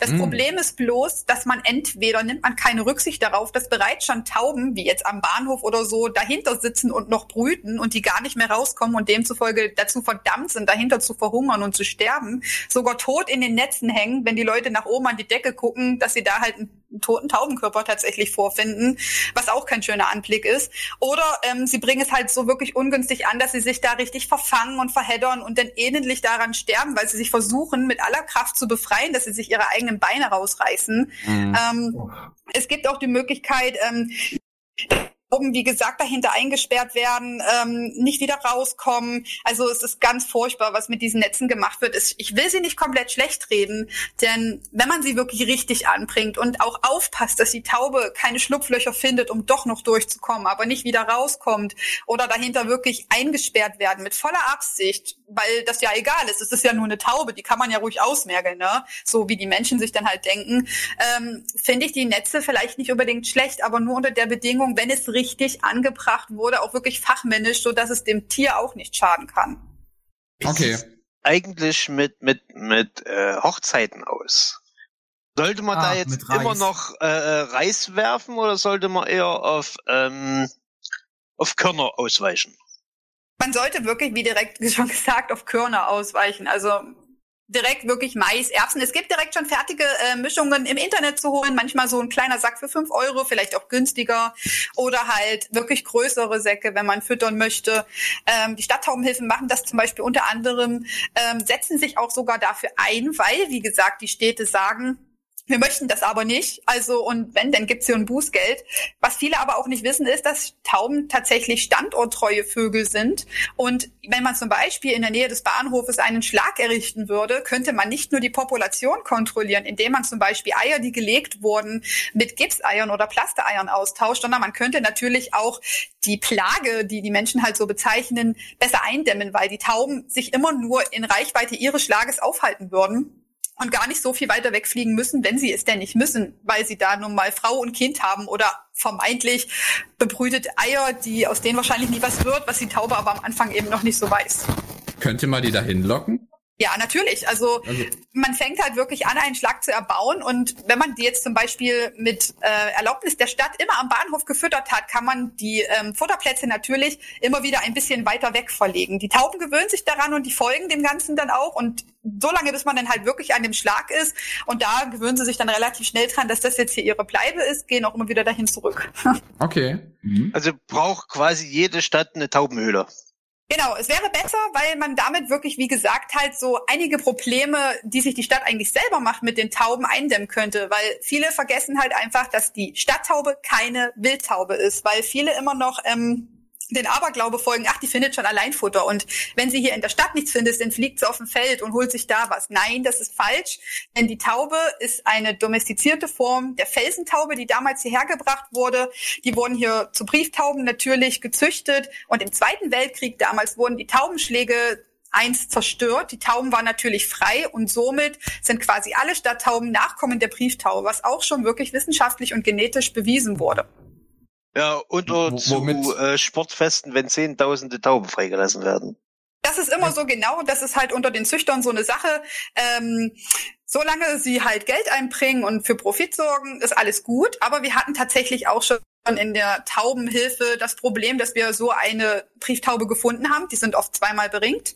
Einmal mit dem diesjährigen Jahr oder auch mit der Telefonnummer auf der anderen Seite dann von diesem Züchter. Und meistens ist es dann wirklich so, dass sie sagen, ich will die Taube nicht wieder haben. Machen Sie sich eine Suppe daraus. Ich habe ein paar Oh. gute Taubenrezepte. Oh, Wollen Sie die haben? Oh, lecker. Ja. Das ist aber ein bisschen geschmackslos von einem Züchter zu hören. Sehr, sehr. Wenige Ausnahmen, die sagen, ja, ich hätte mein Tier schon ganz gerne wieder. Die meisten entledigen sich dem, obwohl sie das eigentlich nicht dürften. Boah. Kann man sowas anzeigen? Man könnte es schon zur Anzeige bringen, aber naja, bis jetzt ist noch niemals wirklich großartig was da durchgekommen. Hm. Höchst bedrückend. Ähm, wenn man jetzt dann vielleicht eben schon die Gelegenheit hat, vielleicht mit so anderen Vorurteilen noch aufzuräumen. Äh, Dino hat, Dino Chan hat gefragt, was gibt es für Vorurteile, welche sind wahr und welche sind Schrott? Also gibt es da noch welche, die deiner Meinung nach oft in der breiten Bevölkerung verbreitet sind, aber gar nicht stimmen? Also genau, auf jeden Fall gibt's die, wie zum Beispiel unter anderem das mit dem Kot, denn wenn man sie halt artgerecht füttern wäre, würde, dann wäre es tatsächlich so, dass der Kot gar nicht so aggressiv ist für Auto, Gebäude und ähnlichem wie die Menschen das halt so sehen, wie zum Beispiel auch diese Krankheiten, äh, wo wo die Leute halt sagen, oh, nee, fass die Taube nicht an, die verbreitet Krankheiten. Das hat man sich immer als Kind erzählen lassen müssen. Selbst meine Mutti hatte mir das damals gesagt, wo ich noch klein war, was aber wirklich auch falsch ist. So ist es nicht. Ich habe schon so viele Tauben gesund gepflegt und ich lebe immer noch und ich bin dadurch nicht krank geworden. Also alles gut. Diese Vögel sind Vögel wie jeder andere. Also wenn man wirklich eine hilfsbedürftige Amsel findet oder man findet einen Spatz oder ähnliches, dann sind die Leute halt wirklich da und sagen, hey, ich habe hier einen Vogel, einen Verletzten, aber bei Tauben gehen so viele Leute leider daran vorbei weil sie eben wirklich als Ratten bezeichnet werden, dadurch, dass man sie halt meistens nur Müll fressen sieht und sich dann eben denkt, oh mein Gott, die sind schmutzig, die sind dreckig, die übertragen seltsame Krankheiten, woran wir sterben können. Und das ist halt etwas, wo ich sage, nee, so ist es nicht. Das müsste aus der Welt geschafft werden, weil dem gar nicht so ist. Tauben sind ähm, besonders intelligente Tiere, die können sich ganz, ganz viele Geschichten von unterschiedlichen Leuten merken und können zum Beispiel nach einem Training Tumore erkennen, gutartig oder bösartig. Uh, okay. Also sie sind ganz, ganz schlaue Tiere. Sie sind ähm, treu bis zum Tod. Wenn sie mit einem Partner zusammen sind, bleiben sie mit dem bis ans Lebensende zusammen bis derjenige dann stirbt und dann sucht man sich halt eventuell einen neuen, je nachdem. Ähm, sie wurden halt, was viele leider auch bemängeln, und das ist halt das, was ich auch sehr schade finde, werden auch dazu verurteilt, na und, wenn halt eine Taube stirbt, sind halt gleich wieder drei, vier, fünf neue Tauben da, weil die vermehren sich ja äh, wie die Karnickel. Das ist zwar richtig, aber das ist auch nur so, weil wir Menschen natürlich daran schuld sind, denn wir haben der Taube vor Jahren damals äh, angezüchtet, so viel Eier zu legen und zu brüten, damit immer wieder genügend nach Nachkommen da sind. Und das ist eben leider das Problem, was viele nicht so verstehen, woher der Wind eigentlich weht und ihre Vorurteile halt direkt haben und sagen, nee, äh, Tauben sind nur Dreck und ich will damit nichts zu tun haben, obwohl sie eigentlich gar nicht richtig den Grund dafür kennen, dass es nicht so ist, dass es eigentlich wirklich wunderschöne Geschöpfe sind, gar nichts dafür können. Okay, ja, das ist, denke ich mal, wirklich eine wichtige Sache, um mal gesagt zu werden. Ähm, weil viele das dann eben, wie du sagst, halt bei vielen Vögeln dann immer hilfsbereit sind und bei manchen Vögeln dann eben wie Tauben dann, hm, äh, äh, da dann ganz anders sind, obwohl sie eben äh, genauso schöne Vögel und auch äh, für uns ja eigentlich eben auch domestizierte Vögel sein können. Richtig. Genau. Oder sind sogar. Ähm, wie würdest du sagen, äh, können, kann man so als normaler Mensch in Anführungszeichen da vielleicht was bewirken an der Stelle? Kann man, äh, ist es schon was, wenn man irgendwie so Körnerfutter irgendwie bei einem äh, bei einem Händ bei einem Tierhandel oder sowas kauft und die dann ab und zu mal damit füttert, obwohl es vielleicht eben in bestimmten Regionen verboten ist? Oder was könnte man da am besten deiner Meinung nach machen? Also am allerbesten besten wäre es, wenn man jetzt, egal aus welcher Region man kommt, es gibt ganz viel weltweite Stadttaubenorganisationen, die sich für die Tiere einsetzen. Ähm, ich arbeite auch durchaus mit einigen zusammen, zum Beispiel Stadttaubenhilfe Leipzig, Stadttaubenhilfe Essen. Das sind halt so einige, die sich damit auseinandersetzen. Und wenn man wirklich Interesse hat, den Tauben zu helfen, kann man das entweder mit Spenden oder man bietet sich an und sagt, hey, hier, ich möchte gerne mich diesbezüglich mit einklinken, ein bisschen was darüber lernen. Und dann sind die da auch wirklich offen und gesprächig und freuen sich über jede helfende Hand. Denn oftmals sehen es die Stadttaubenhilfen auch nicht so gerne, wenn auf einmal jemand eigenhändig Futter mitnimmt und äh, mhm. äh, füttert. Oft ist es so, dass die Stadttauben natürlich ihren festen Platz haben, wo sie eben von diesen Stadttaubenhilfen gefüttert äh, also wo sie gefüttert werden. Oftmals ist das sogar auch ein Platz, der sogar von der Stadt genehmigt wurde. Und wenn jetzt zum Beispiel Menschis kommen, die meinen, ey, ich mein's gut und die es wirklich gut meinen und dann halt äh, woanders Körner hinstreuen, Tauben sprechen sich darunter, das, das spricht sich halt sehr schnell rum und dann gehen die halt dahin und dann ist es halt wieder nicht so gerne gesehen, auch wenn derjenige es gut gemeint hat und ein paar Kröpfe gefüllt hat, aber die Tauben verwirrt es halt. Also wenn man wirklich was dafür tun möchte, kann man sich auf jeden Fall an so einer Stadttaubenhilfe wenden. Die stehen einem mit Rat und Tat zur Seite, bringen einen Verschiedenes bei, wie man Medikamente verabreicht, wie man eine Taube füttert, eine Junge, weil da gibt es auch einiges zu beachten. Ähm, wie man ähm, erkennt, dass vielleicht ein Bruch in, also entstanden ist am Flügel, wenn man halt, welcher Tierarzt der Ansprechpartner ist, weil es gibt halt zwar viele Tierärzte, aber leider wenig vogelkundige Tierärzte. Und meistens ist es sowieso so, wenn man mit einer Stadttaube hingeht, dass die dann nicht direkt helfen wollen, sondern einen eigentlich fast direkt immer zur Euthanasie zwingen, dass man halt sagt, ja, wir schläfern das Tier ein, weil den kann man sowieso nicht mehr helfen, wenn es einen gebrochenen Flügel hat, was aber gar nicht stimmt. Mhm. Also das ist richtig traurig. Ja, äh, aber haben ja, Tierärzte keinen keinen hypokratischen Eid in dem Sinne? Es sind Tiere, Eig Tiere sind Dinge. Ja, Richtig, also da schon. Lebewesen. Nee, Tiere sind Dinge generell. Ja, Wenn es das rechtlich angeht. Das, das so Kinder galten auch bis vor kurzem auch noch als Ding. ja, das ist wirklich wahr. Ist ich weiß wahr. nicht, was bei dir vor kurzem ist, ähm, aber das sind keine aber, zehn Jahre her. Aber, da gab es aber, noch keine Gesetze. Dür, dür, dürfen Tauben Sonnenblumenkerne fressen? Ja, das dürfen sie. Das nehmen sie sogar sehr gerne. So, so Meisenknödel gibt es ja. Können Tauben die dann auch verwerten, sage ich jetzt mal? Das, die Sache ist, ähm, sie können zwar schon zupicken, aber oft sind die doch ein bisschen zu hart. Also wenn, dann sollte man es zerbröseln, wenn man es wirklich geben möchte. Und meistens hängen die mhm. Meisenknödel ja auch oben für die Meisen. Die fliegen da dran, halten sich fest und fliegen ja. wieder weg. Das kann die Taube nicht. Die ist dafür zu ungeschickt. Mhm. Aber man könnte Okay. sie vielleicht irgendwie so an den Ast hängen, dass jetzt zum Beispiel auch andere Vögel Chancen hätten, sich dort ähm, ja zu laben, sage ich. Auf jeden Fall. Also für andere Vögel ist auf jeden Fall immer gut. Die freuen sich natürlich darüber. Für die Mhm. Taube wären dann doch eher, wäre eher das, das Körnerfutter doch vom Vorteil. Nicht unbedingt so ein Knödel. Da Mhm. kriegen sie einfach mehr in den Kopf, weil eine Taube verliert auch irgendwann mal die Lust, wenn sie nicht so viel da rauskriegt, wie Äh, sie ich eigentlich möchte wieder soll. fünf, fünf Kilogramm Back wegwicken, wenn ich rankomme. Nee, lass mal. Aber jetzt hast du ja schon viel von den Taubenhilfen, äh, Stadttaubenhilfen erzählt. Ähm, du hast ja, wenn ich das richtig verstanden habe, eine Stadttaubenhilfe in Delitzsch selbst mitgegründet. Korrekt, das ist richtig. Die besteht jetzt allerdings noch nicht so lange, erst seit ein paar Monaten. Und wenn alles gut geht und bis jetzt auch gut läuft, dann wollen wir daraus nächstes Jahr wirklich auch direkt einen eingetragenen Verein machen. Da warten wir aber aktuell noch auf eine Zusage von einem Gartenverein hier in der Umgebung, einen Taubenschlag errichten zu dürfen. Das ist eigentlich relativ schwierig, weil viele halt äh, Gartenvereine so eine Kleintierhaltung gar nicht erlauben. Wir haben jetzt zwar einen Garten in Aussicht, da muss aber viel gemacht werden. Also mal unabhängig davon, dass man dort äh, eine Voliere, einen Schlag errichten kann, muss natürlich auch ähm, laubentechnisch ein bisschen was getan werden, damit man halt auch dort zum Beispiel unter anderem verletzte Tiere in Softboxen oder ähnlichen halt unterbringen kann, die noch nicht zu den anderen könnten.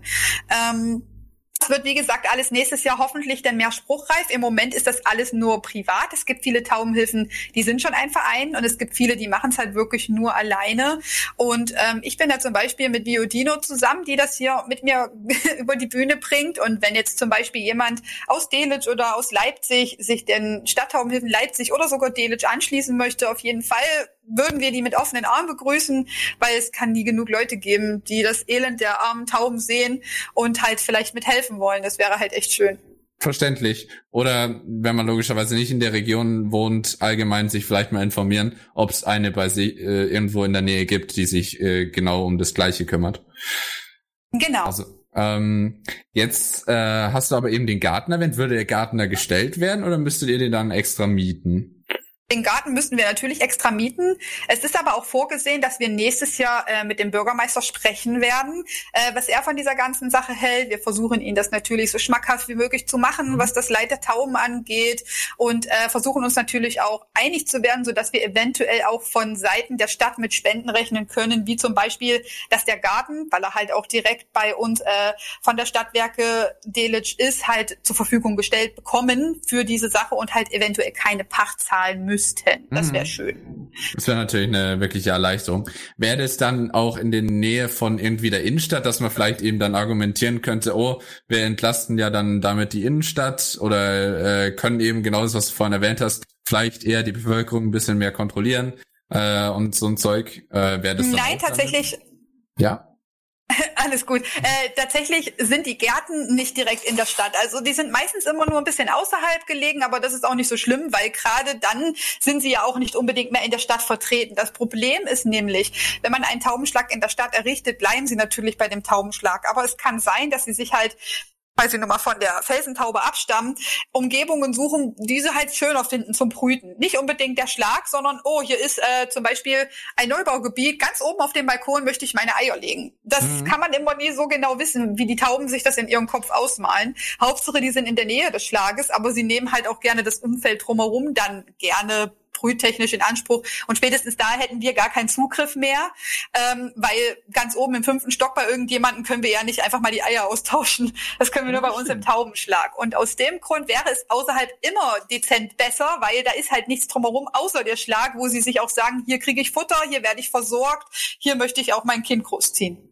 Mhm. Aber ich hätte vielleicht sogar noch einen äh, Pluspunkt für euren äh, Garten, für den Bürgermeister. Ich äh, habe das jetzt nachgegoogelt. Ob das jetzt stimmt, weiß ich nicht. Das könntest du mir vielleicht sogar verraten.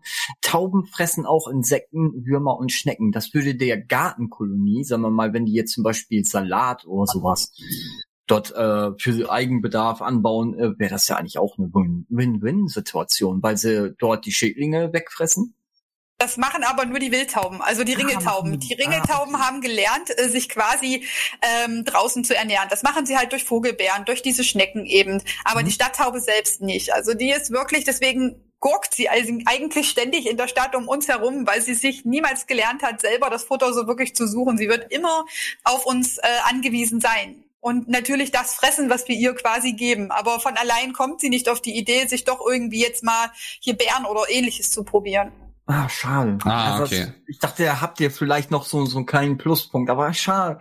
Ihr könnt es aber nehmen, aber lasst dann den Rest dann weg. Na gut, aber wenn die Leute sich dann auch gut genug informieren, wissen Ja, sie das spätestens wäre an der. Stelle, Oh, die hat dass das angegriffen das sind eigentlich nur die Ringeltauben. Genau. Und Dann das ist wäre das, dann vielleicht dann ein ist das ganze Vertrauen weg. Also wäre es quasi für eine Stadt wichtig, in Tauben zu investieren, damit sie die Tauben los wird.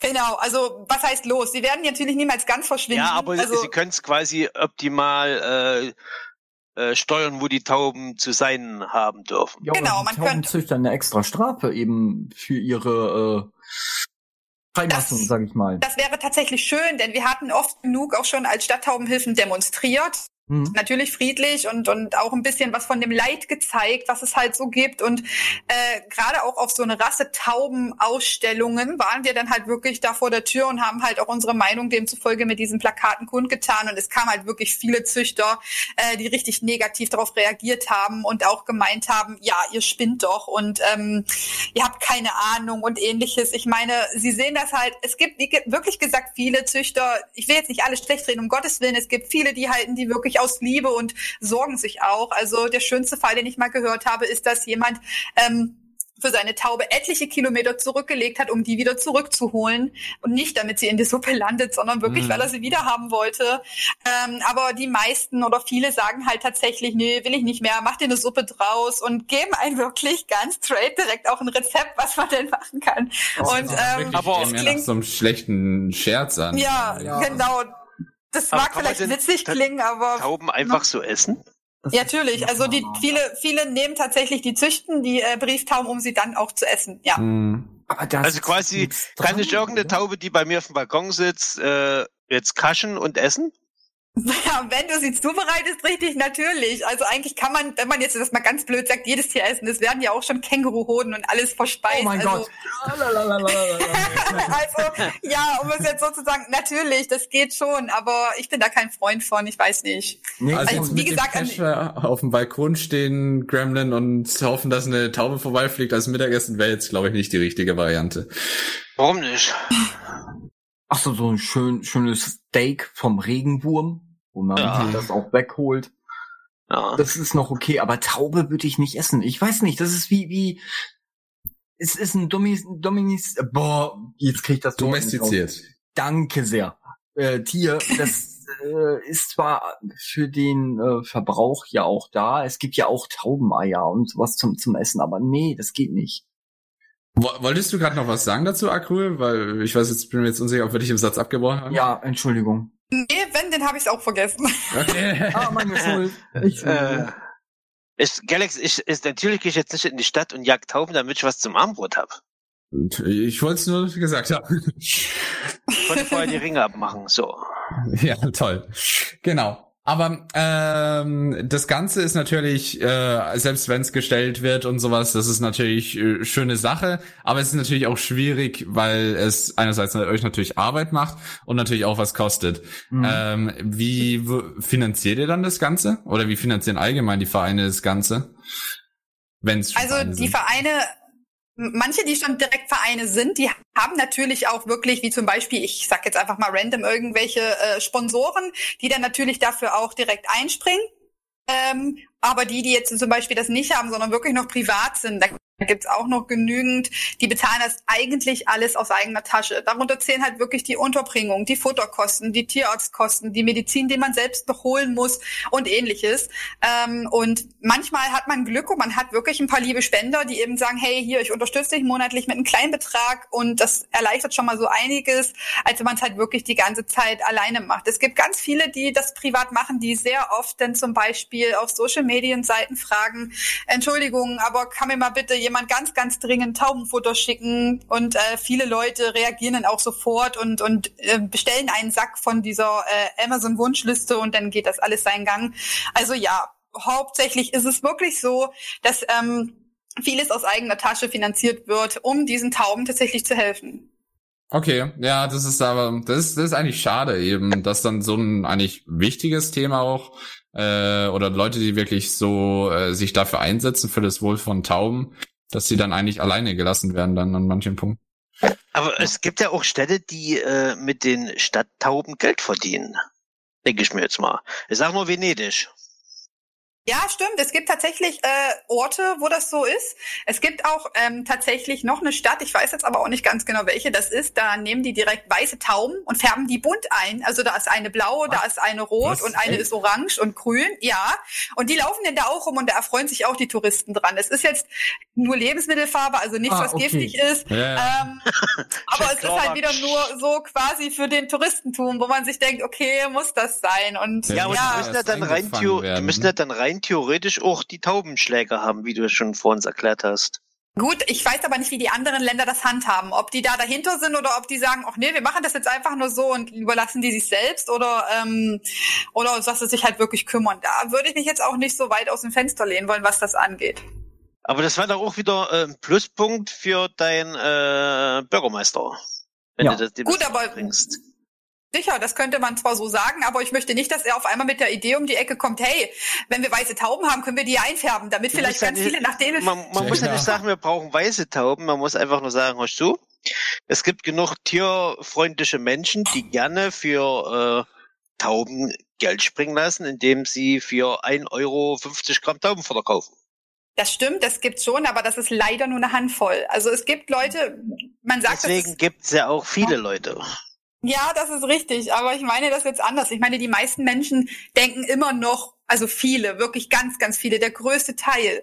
Deswegen sage ich ja, es ist nur eine Handvoll von guter Menschen, die ähm, das Leid der Tauben erkannt haben und sich einsetzen wollen und sei es halt nur für eine kleine Spende. Aber die meisten denken halt immer noch, nee, Tauben sind Dreck und, Rasepfui, und machen Dreck äh, und ähm, Taube. Mhm. das, Ja, wie das ist halt schwierig. Ist ja wie Also- mit den Ratten, die haben ja das gleiche Problem. Genau, genau, das ist genau dasselbe. Und da müsste man, gut, aber Unterschriften, das habe ich auch schon mitgekriegt, das bewirkt schon lange nicht mehr das, was es früher mal war. Müsste man vielleicht Unterschriften sammeln, wie die Leute reagieren auf das Thema Tauben und ähnliches. Also äh, zumindest was die Stadttauben angeht. Gibt's Hm. nur, gibt's Aber nur ich eins, du musst äh, extrem berühmt werden. In äh, Fernsehshows und Radioshows auftreten und das ganze Thema richtig anschneiden. Das müsste man machen, ja. Und dann dich als Bildungsministerin bewerben und das ganze Thema in, äh, von ersten bis zur zehnten Klasse um, um. Nur über Tauben unterrichten da. Genau. Ähm, aber Heute LK Tauben einmal eins.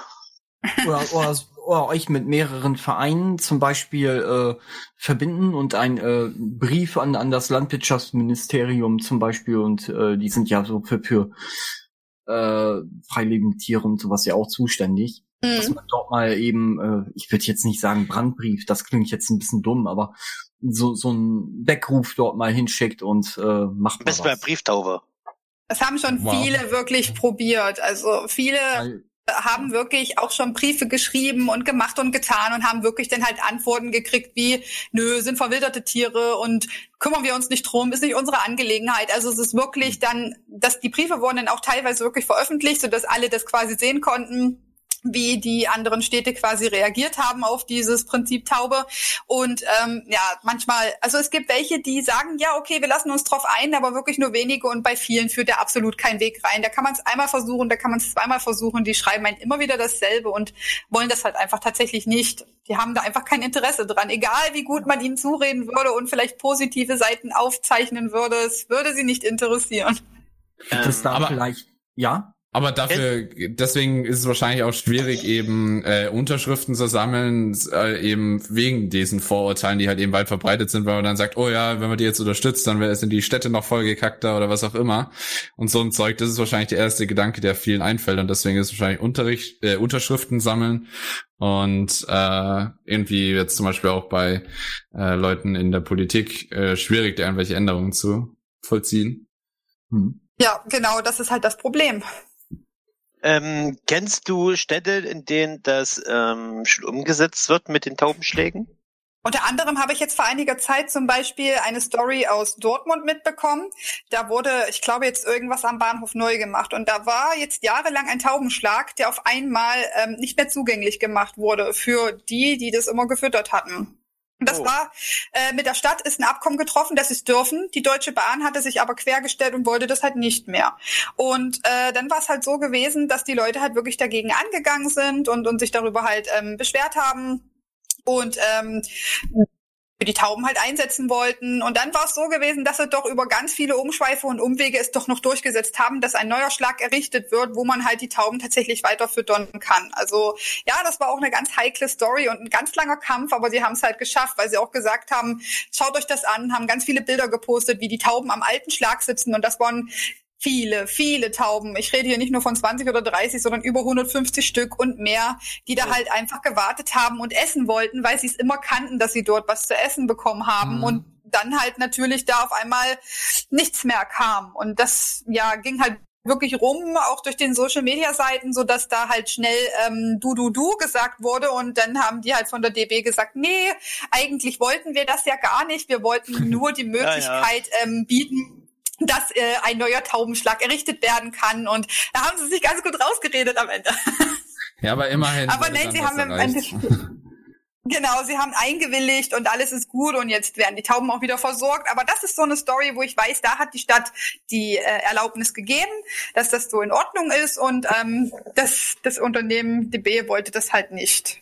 Hm. Ja. Ja, das ist schwierig, aber immerhin dann umso besser, dass wirklich es dann Leute gibt, die sich dann für das einsetzen, damit solche, damit dann Tauben nicht irgendwann einfach alle verhungern, wenn, wenn auf einmal kein Essen mehr kommt. ja, das ähm, ist auf jeden Fall. Jetzt äh, bist ja, ist die Taubenrettung bei euch ja jetzt schon seit äh, Anfang des Jahres oder so ungefähr, seit diesem Jahr tätig, wenn ich mich recht entsinne. Ähm, Möchtest du vielleicht so einen kleinen Einblick geben, was du da so in dem Rahmen schon so erlebt hast, an vielleicht Geschichten, die äh, ganz interessant sein können? Oh ja, auf jeden Fall. Ich muss dazu sagen, wir sind zwar erst, ähm, also ich habe erst seit dieses Jahr gesagt, wir machen jetzt aus uns eine Stadttaubenhilfe, aber ich mache das natürlich schon ein bisschen länger. Also wenn ich mich mit den Tauben jetzt, äh, wenn ich das jetzt äh, von Anfang an aufziehe, wo ich richtig intensiv damit angefangen habe, sind es jetzt schon zwei Jahre mittlerweile, wo ich mich halt wirklich damit ähm, ja auseinandersetze. Mhm. Im genau, also ich gerade vorgeschlagen, du sollst einen YouTube-Channel machen mit Tauben. Ja. oh mein einer Gott. gewissen Dino-Chan. Äh, Na sowas. Kennst du diese Person und kannst sie äh, dementsprechend rügen oder oder oder oder streicheln, in dem, je nachdem. Ich poste auch schon mal hast, ein paar. Hast du sowas äh, geplant? Ein YouTube-Channel mit Tauben?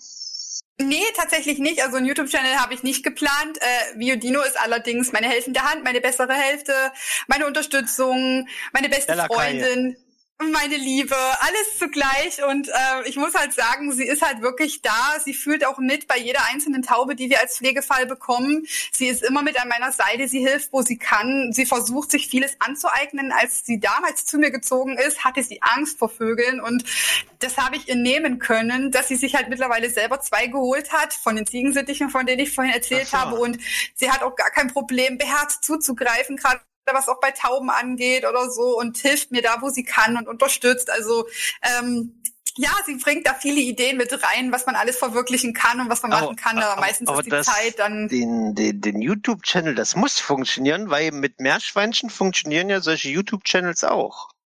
das ja. stimmt allerdings. Ich glaube, das also kann man eigentlich so ziemlich. Also, also muss das gleich auch mit Tauben ja funktionieren. Ja. muss das Ganze zwar noch synchronisieren mit, mit, mit äh, Tauben äh, mit, mit, mit verstellten Stimmen, aber dürfte schon funktionieren. ja, das stimmt. Das kann schon gut hinhauen. Aber äh, zum Beispiel hast du jetzt eben äh, aus der Zeit, die du dich jetzt äh, schon engagierst, irgendwelche Geschichten, die du gerne teilen würdest? Ja, auf jeden Fall. Also ähm, ich habe ja in verschiedenen Zeiten ganz, ganz viele Pflegetauben gehabt, die jetzt auch schon hier so fleißig äh, in den Live-Chat reingepostet wurden.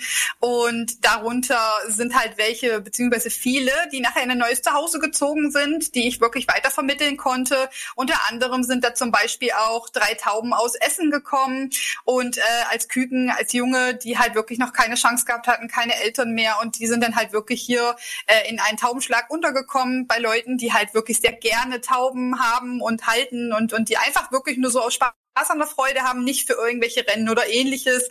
Und ähm, das ist halt einfach das Schöne daran. Im Endeffekt gibt es aber leider auch immer mh, negative Sachen, wo man halt Tauben bekommt, die nicht wieder raus können, die zum Beispiel nicht in einen Taubenschlag der Freiflug bietet oder in einen geschlossenen Taubenschlag rein könnten. Darunter zählt zum Beispiel Winnie. Winnie ist Fürsttaube. äh, er ist halt wirklich sehr auf mich geprägt, der Meinung, dass er mit mir verheiratet ist und hält mich unter dem Motto Zuckerbrot und Peitsche bei sich. Denn wenn ich ihm gar keine Aufmerksamkeit gebe, dann ist es tatsächlich so, dass er hm, mich das nachher auch spüren lässt und mich dann halt auch mal so ganz schön an der Hand pickt, so wie es finde ich jetzt nicht so schön, dass du jetzt erst kommst. Mensch, warum warst du nicht schon eher da? Und dann hat er aber auch Phasen, wo er wirklich möchte, dass man ihn krault, dass man ihn kuschelt, dass man ihn lieb hat. Und dann tanzt er für einen und gurt für einen. Das macht er die ganze Zeit. Also das ist ganz, ganz toll. Er zeigt immer halt, was er für ein ganz toller Täuber ist wurde als Küken in Halle am Bahnhof gefunden.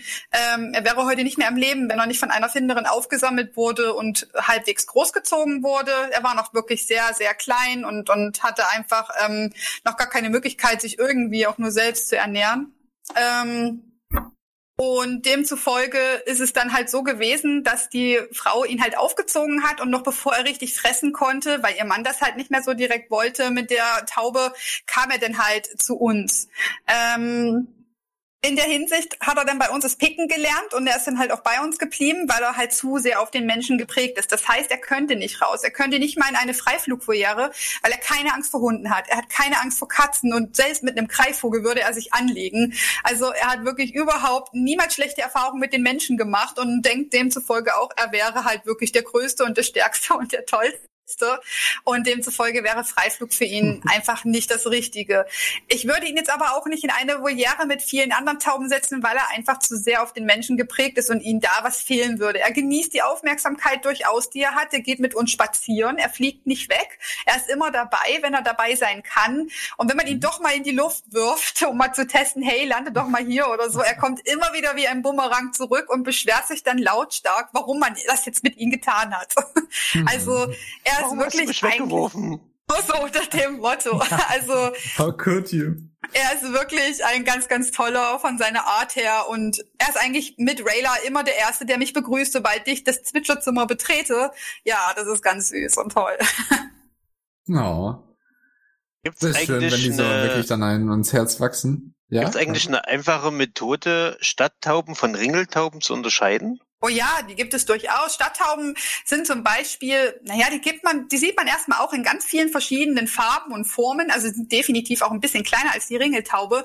Ringeltauben halten sich auch nicht in der Stadt auf. Die sind meistens wirklich so eher da, wo Bäume sind, im Wald und ähnliches. Eine Stadttaube sitzt eigentlich eher weniger auf Bäumen. Die wird immer Gebäude oder felsenartige äh, ähm, Erhöhungen bevorzugen, weil sie das nicht anders kennt. Also das mhm. geht durchaus. Der Schweif einer Ringeltaube ist zum Beispiel auch viel, viel länger als der einer Stadttaube. Und außerdem ist es auch so, dass, dass die Ringeltauben ganz andere Zeichnung haben und eigentlich immer wiederholt dieselbe, was die Stadttauben nicht haben. Zum Beispiel äh, der weiße Ring hinten im Nacken, den sie halt haben, beziehungsweise wirklich ihre richtig hell stechenden gelben Augen, die fast weiß sind am Ende. Also doch, ist auf jeden Fall unterscheidet man sie gut voneinander. Wow. Okay. Viel Information. Viel Information.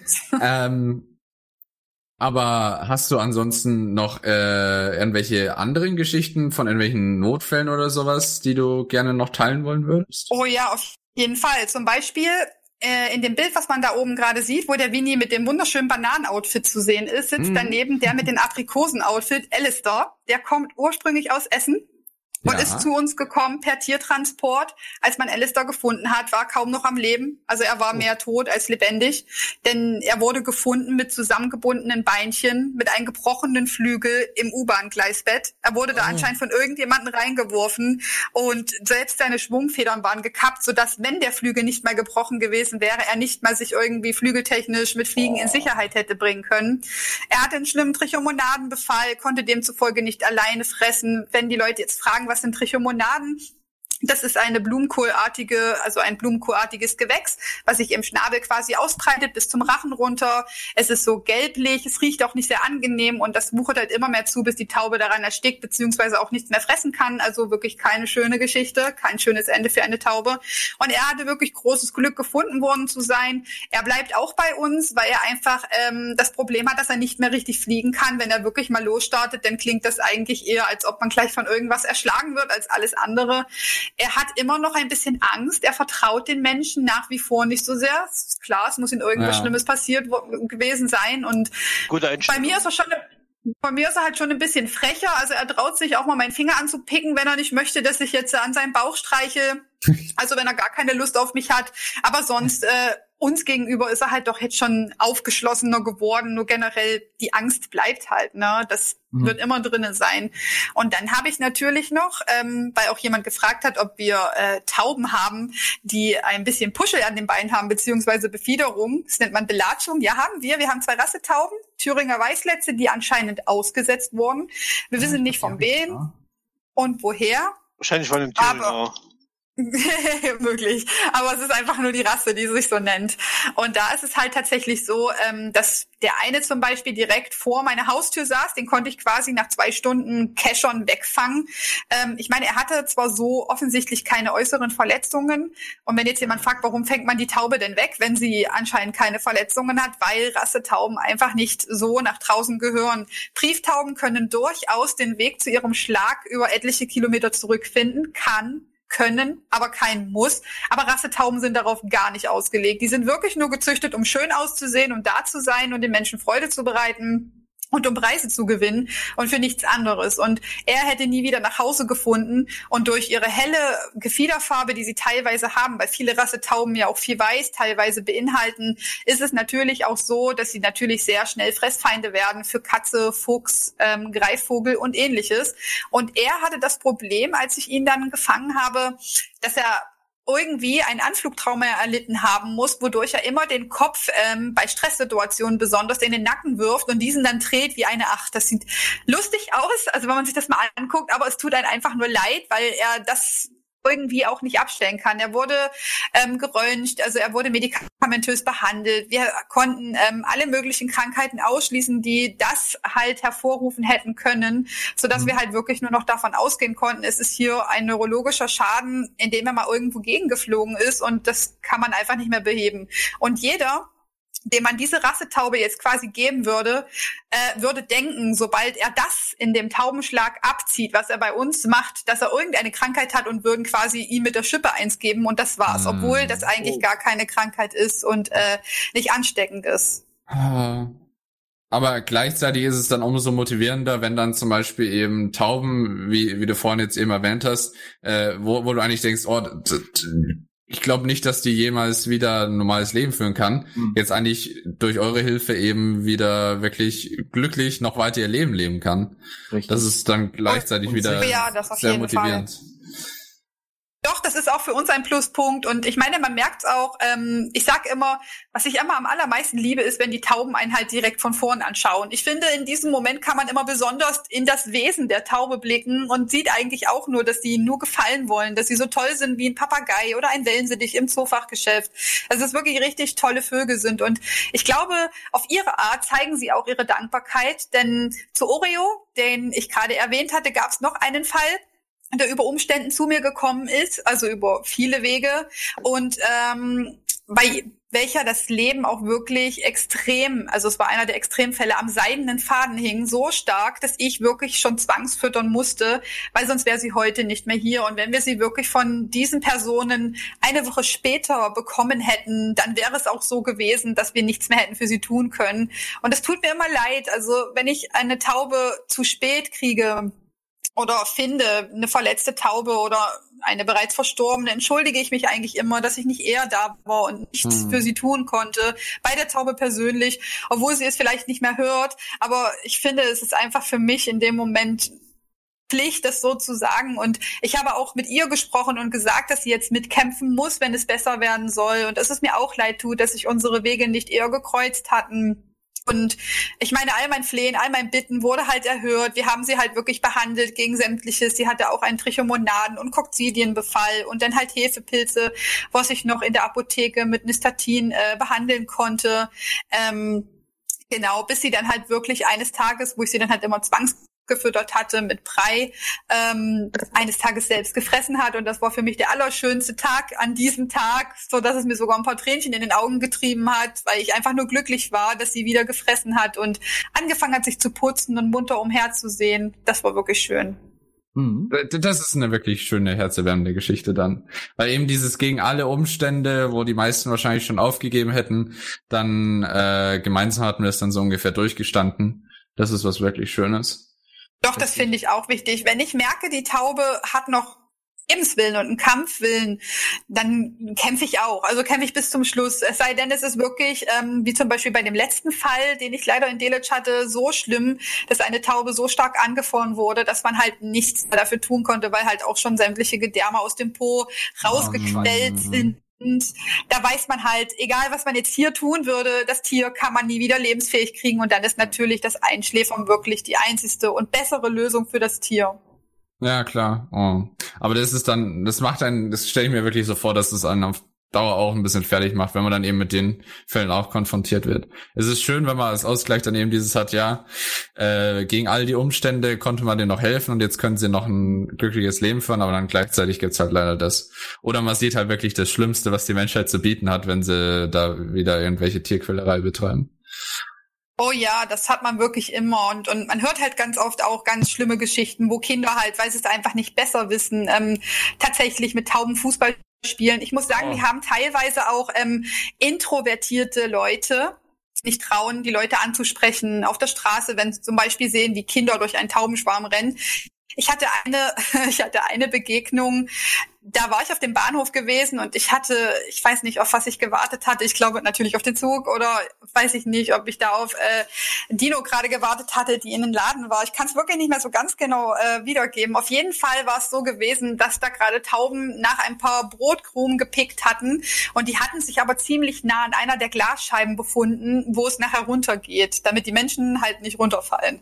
Und dann kam halt ein kleines Kind daher und rennt halt einfach mal so mit einem Speed durch die Tauben, dass die natürlich wild aufgescheucht wurden und eine Taube dabei auch unglücklicherweise gegen diese Scheibe gedonnert ist und mehr oder mhm. weniger taumelnd weggeflogen ist als alles andere. Ich habe das Kind natürlich sofort gesteinigt, das kann man sich ja vorstellen. Und äh, nicht auf die liebe Art. oder? Ja, also nein, also schon also quasi mit Worten. Ich sag mal so, und gib ihm. nein, nein, also ich habe ich hab, ich hab, ich hab ihn halt wirklich verbal gesagt, dass ich das nicht gehört und ob er das zu Hause mit seinen eigenen Haustieren auch so macht. Und das haben ja. natürlich die, das hat die jungen Eltern auf den Plan gerufen, zumindest die Mutti anscheinend mit ihrer Freundin, die sofort auf mich zukam, hallo, das ist ein Kind. Ich so, hallo, das sind auch Lebewesen und kann man das seinem Kind nicht beibringen? Ist mir scheißegal, wie alt es ist. Ich werde es immer darüber informieren, wenn es falsch war, was es da gerade getan hat. Ähm, ich hatte auch hinterher keine Reue dafür empfunden, weil das, mhm. wie es das Kind gemacht hat, war nicht schön, besonders wenn sie sich dann noch so blöd hinstellen und lachen.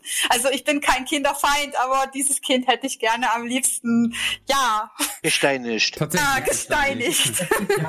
Zwei Sorten von Kindern. Einmal die lieben Netten und einmal die Arschlochkinder. Das stimmt, das stimmt. Ja, und dann sind halt so Leute, die, ähm, die sagen sich, boah, echt, das hast du gemacht, das hätte ich mir nie getraut. Aber man hat natürlich auch Kinder, ähm, die durchaus interessiert sind. Äh, zum Beispiel habe ich einmal mit Stadttaubenhilfe Leipzig äh, auf dem Bahnhof eine Taube gefangen, die dolle verschnürte Beinchen hatte. Und ähm, dann kam halt ein Kind mit der Mutti auf uns zu. Der Mutti war das sichtlich unangenehm, aber das Kind war neugierig und hat gefragt, was ist denn mit der Taube und, und was hat die denn? Und dann haben wir natürlich auch ganz ordentlich geantwortet, dass die Taube verletzt ist und dass wir jetzt helfen werden. Und oh, und das war ganz niedlich. Und darf ich mal streicheln? Und keine Ahnung, es war wirklich süß. Also man mhm. hat halt natürlich auch wieder die Kinder, die wirklich genug Empathie aber beweisen. Ja. Ein, eine Frage habe ich. Äh, gibt es eigentlich Krankheiten, die von Mensch auf Tier übergehen? Sind die eigentlich auch bekannt. Nicht, dass es nachher äh, krank wird nur durch uns. Ja, das stimmt. Naja, prinzipiell, ich sag mal so, gibt's immer. Wenn man jetzt zum Beispiel selber eine Grippe hat oder eine Erkältung, kann man zum Beispiel seinen Hund oder andere Tiere auch immer damit anstecken. Ja, das das genau. geht schon. Also wir Menschen sind ja auch nicht ohne. Also man muss das nicht immer alles auf die Tiere schieben, die schuld ja, sind, irgendwelche Krankheiten zu verbreiten. Die Menschen sind selber auch schlimm genug, was das angeht. Das stimmt. Aber das finde ich gut, dass du auch ein bisschen, äh, so gesagt, Aufklärungsarbeit dann auch für die Allgemeinheit dann auch gleich mitmachst. Also Hut ab. Nicht schlecht. Ja, definitiv. Doch, doch ich gebe mir da Mühe. Nicht genug zu. Das stimmt, das stimmt. Wobei viele halt wirklich von den Stadttaubenhilfen machen das. Bei uns ist es jetzt zum Beispiel so, wir haben jetzt seit dieses Jahr ähm, für unsere Pflegefälle, die wir direkt daheim haben, ähm, eine Patenschaft angeboten.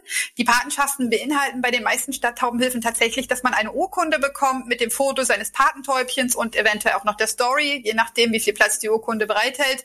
Und dafür mhm. spendet man dann halt regelmäßig einen Beitrag. Ich wollte das ein bisschen spezieller halten, indem ich halt wirklich im Furry-Fandom angeboten habe, die Taube, für die man eine Patenschaft abgeschlossen hat und die Fursona von sich selbst mit auf ein Bild zu bringen. Und dann ist es halt wirklich so, dass es die Möglichkeit gibt, dass man eine einmal Spende hinlegt, in der Hinsicht 35 Euro für eine ausgedruckte Urkunde in Hochglanz mit einer Feder des Patentäubchens Nein, die mhm. werden nicht ausgerissen. Das sind Vögelmausern. Das bedeutet, sie wechseln ihr Gefieder, wie auch die Hunde ihr Fell wechseln. Und da kann man halt immer so ein paar Federn aufheben, in die Schachtel packen und aufheben, wenn man mal was bastelt. Oder für diese Art wie die Urkunde. Und wir haben uns gedacht, das ist aber nicht genug, um den Leuten das Spenden auch wirklich schmackhaft zu machen oder schmackhaft äh, sein zu lassen. Ist es halt wirklich so, dass wir jeden Monat immer ein kleines Geschenk rausschicken. Letztes Jahr waren es zum Beispiel unter anderem Letztes Jahr, Quatsch. Ähm, jetzt im Oktober waren es zum Beispiel diese Halloween-Postkarten, die wir verschickt haben, wo jedes Patentäubchen in diesem Kürbis drin saß und äh, mit der Lichterkette im Hintergrund. Ähm, die haben auch alle super brav mitgemacht und es war überhaupt gar kein Problem für sie. Plus, dass es hinten, ja, es war ganz, ganz süß. Also haben sie alle wirklich brav, ohne Widerworte mitgemacht. ja, das ja, ist, wenn sie trainiert werden, sitzen zu bleiben, sonst landen sie im Kochtopf, dann bleibst du auch sitzen, Galax. Genau, es war anscheinend, es war anscheinend wohl auch schön weich. Also so haben sie sich halt wirklich dann da halt schön hingechillt. Und dann ist es halt so, dass sie natürlich auch einen Abdruck auf der Karte haben. Das ist ein originales Autogramm der Taube, was man so nicht noch einmal haben wird. Also da haben wir halt wirklich so eine Art ähm, so eine Sache bestellt aus dem Internet. Seitdem ich Dings sagen kann, kann ich alles beschreiben, äh, wo man halt wirklich einfach die Tinte auf der anderen Seite hat. Man stellt das Füßchen der Taube drauf, dass sie quasi mit der Farbe nicht in Berührung kommt. Und diesen Monat ähm, haben wir zum Beispiel uns noch was einfallen lassen, und zwar Taubenseifen die ja auch gerade schon gepost, äh, gepostet wurde. Und mhm. da ist es so, dass äh, die verschiedene ähm, natürlich Gerüche haben, wie zum Beispiel Nougat, Vanille und Zimt, was ich momentan anbiete. Ähm, die Taubenseifen sind zwar klein, aber die beherbergen doch einen etwas kleineren, größeren Schatz. Und zwar ist in der Mitte der Taubenseife nochmal eine kleine Taube drinnen, nämlich ein Anhänger, ein silberner, von einer pa äh, Taube, die einen Brief im Schnabel trägt mit einem pinken Glitzerstein. Und ja. immer schön fleißig die Hände waschen und dann hat man dieses kleine Geschenk dann auch bald in den Händen. Ja. Vor allem in den aktuellen Zeiten perfekt. Ja. Sind denn eigentlich jetzt noch Patenschaften frei? Also ja, für eine Taube kann man halt tatsächlich ähm, drei, also vergeben wir drei Patenschaften. Unter anderem wäre jetzt äh, bei Oreo noch ein Platz frei, bei Alistair, der eigentlich fast das tragischste Schicksal mit hat, wären sogar noch zwei Plätze frei. Bei Winnie wäre noch ein Platz frei und bei Maki, die Liebe von Oreo, wären auch noch zwei Plätze frei. An, an, an wen muss man sich da wenden? An dich? Ja, direkt an mich, weil ich erstelle die Urkunden, ich äh, mache das alles nach Wunsch und dann quasi frage ich auch ab, ob das eine Einmalspende sein soll oder ob man wirklich ein Dauerspender sein möchte, beziehungsweise monatlicher Spender, um halt diese Geschenke erhalten zu können. Ähm, das Ganze hättest du gern per Telegram, nehme ich an, oder per E-Mail oder? Ja, Telegram wäre mir lieber, da bin ich halt am aktivsten und kann immer gleich eins zu eins reagieren, wenn mich da jemand anschreibt. Also für zukünftige Paten eines äh, Patenkindes schreibt genau. Akro an.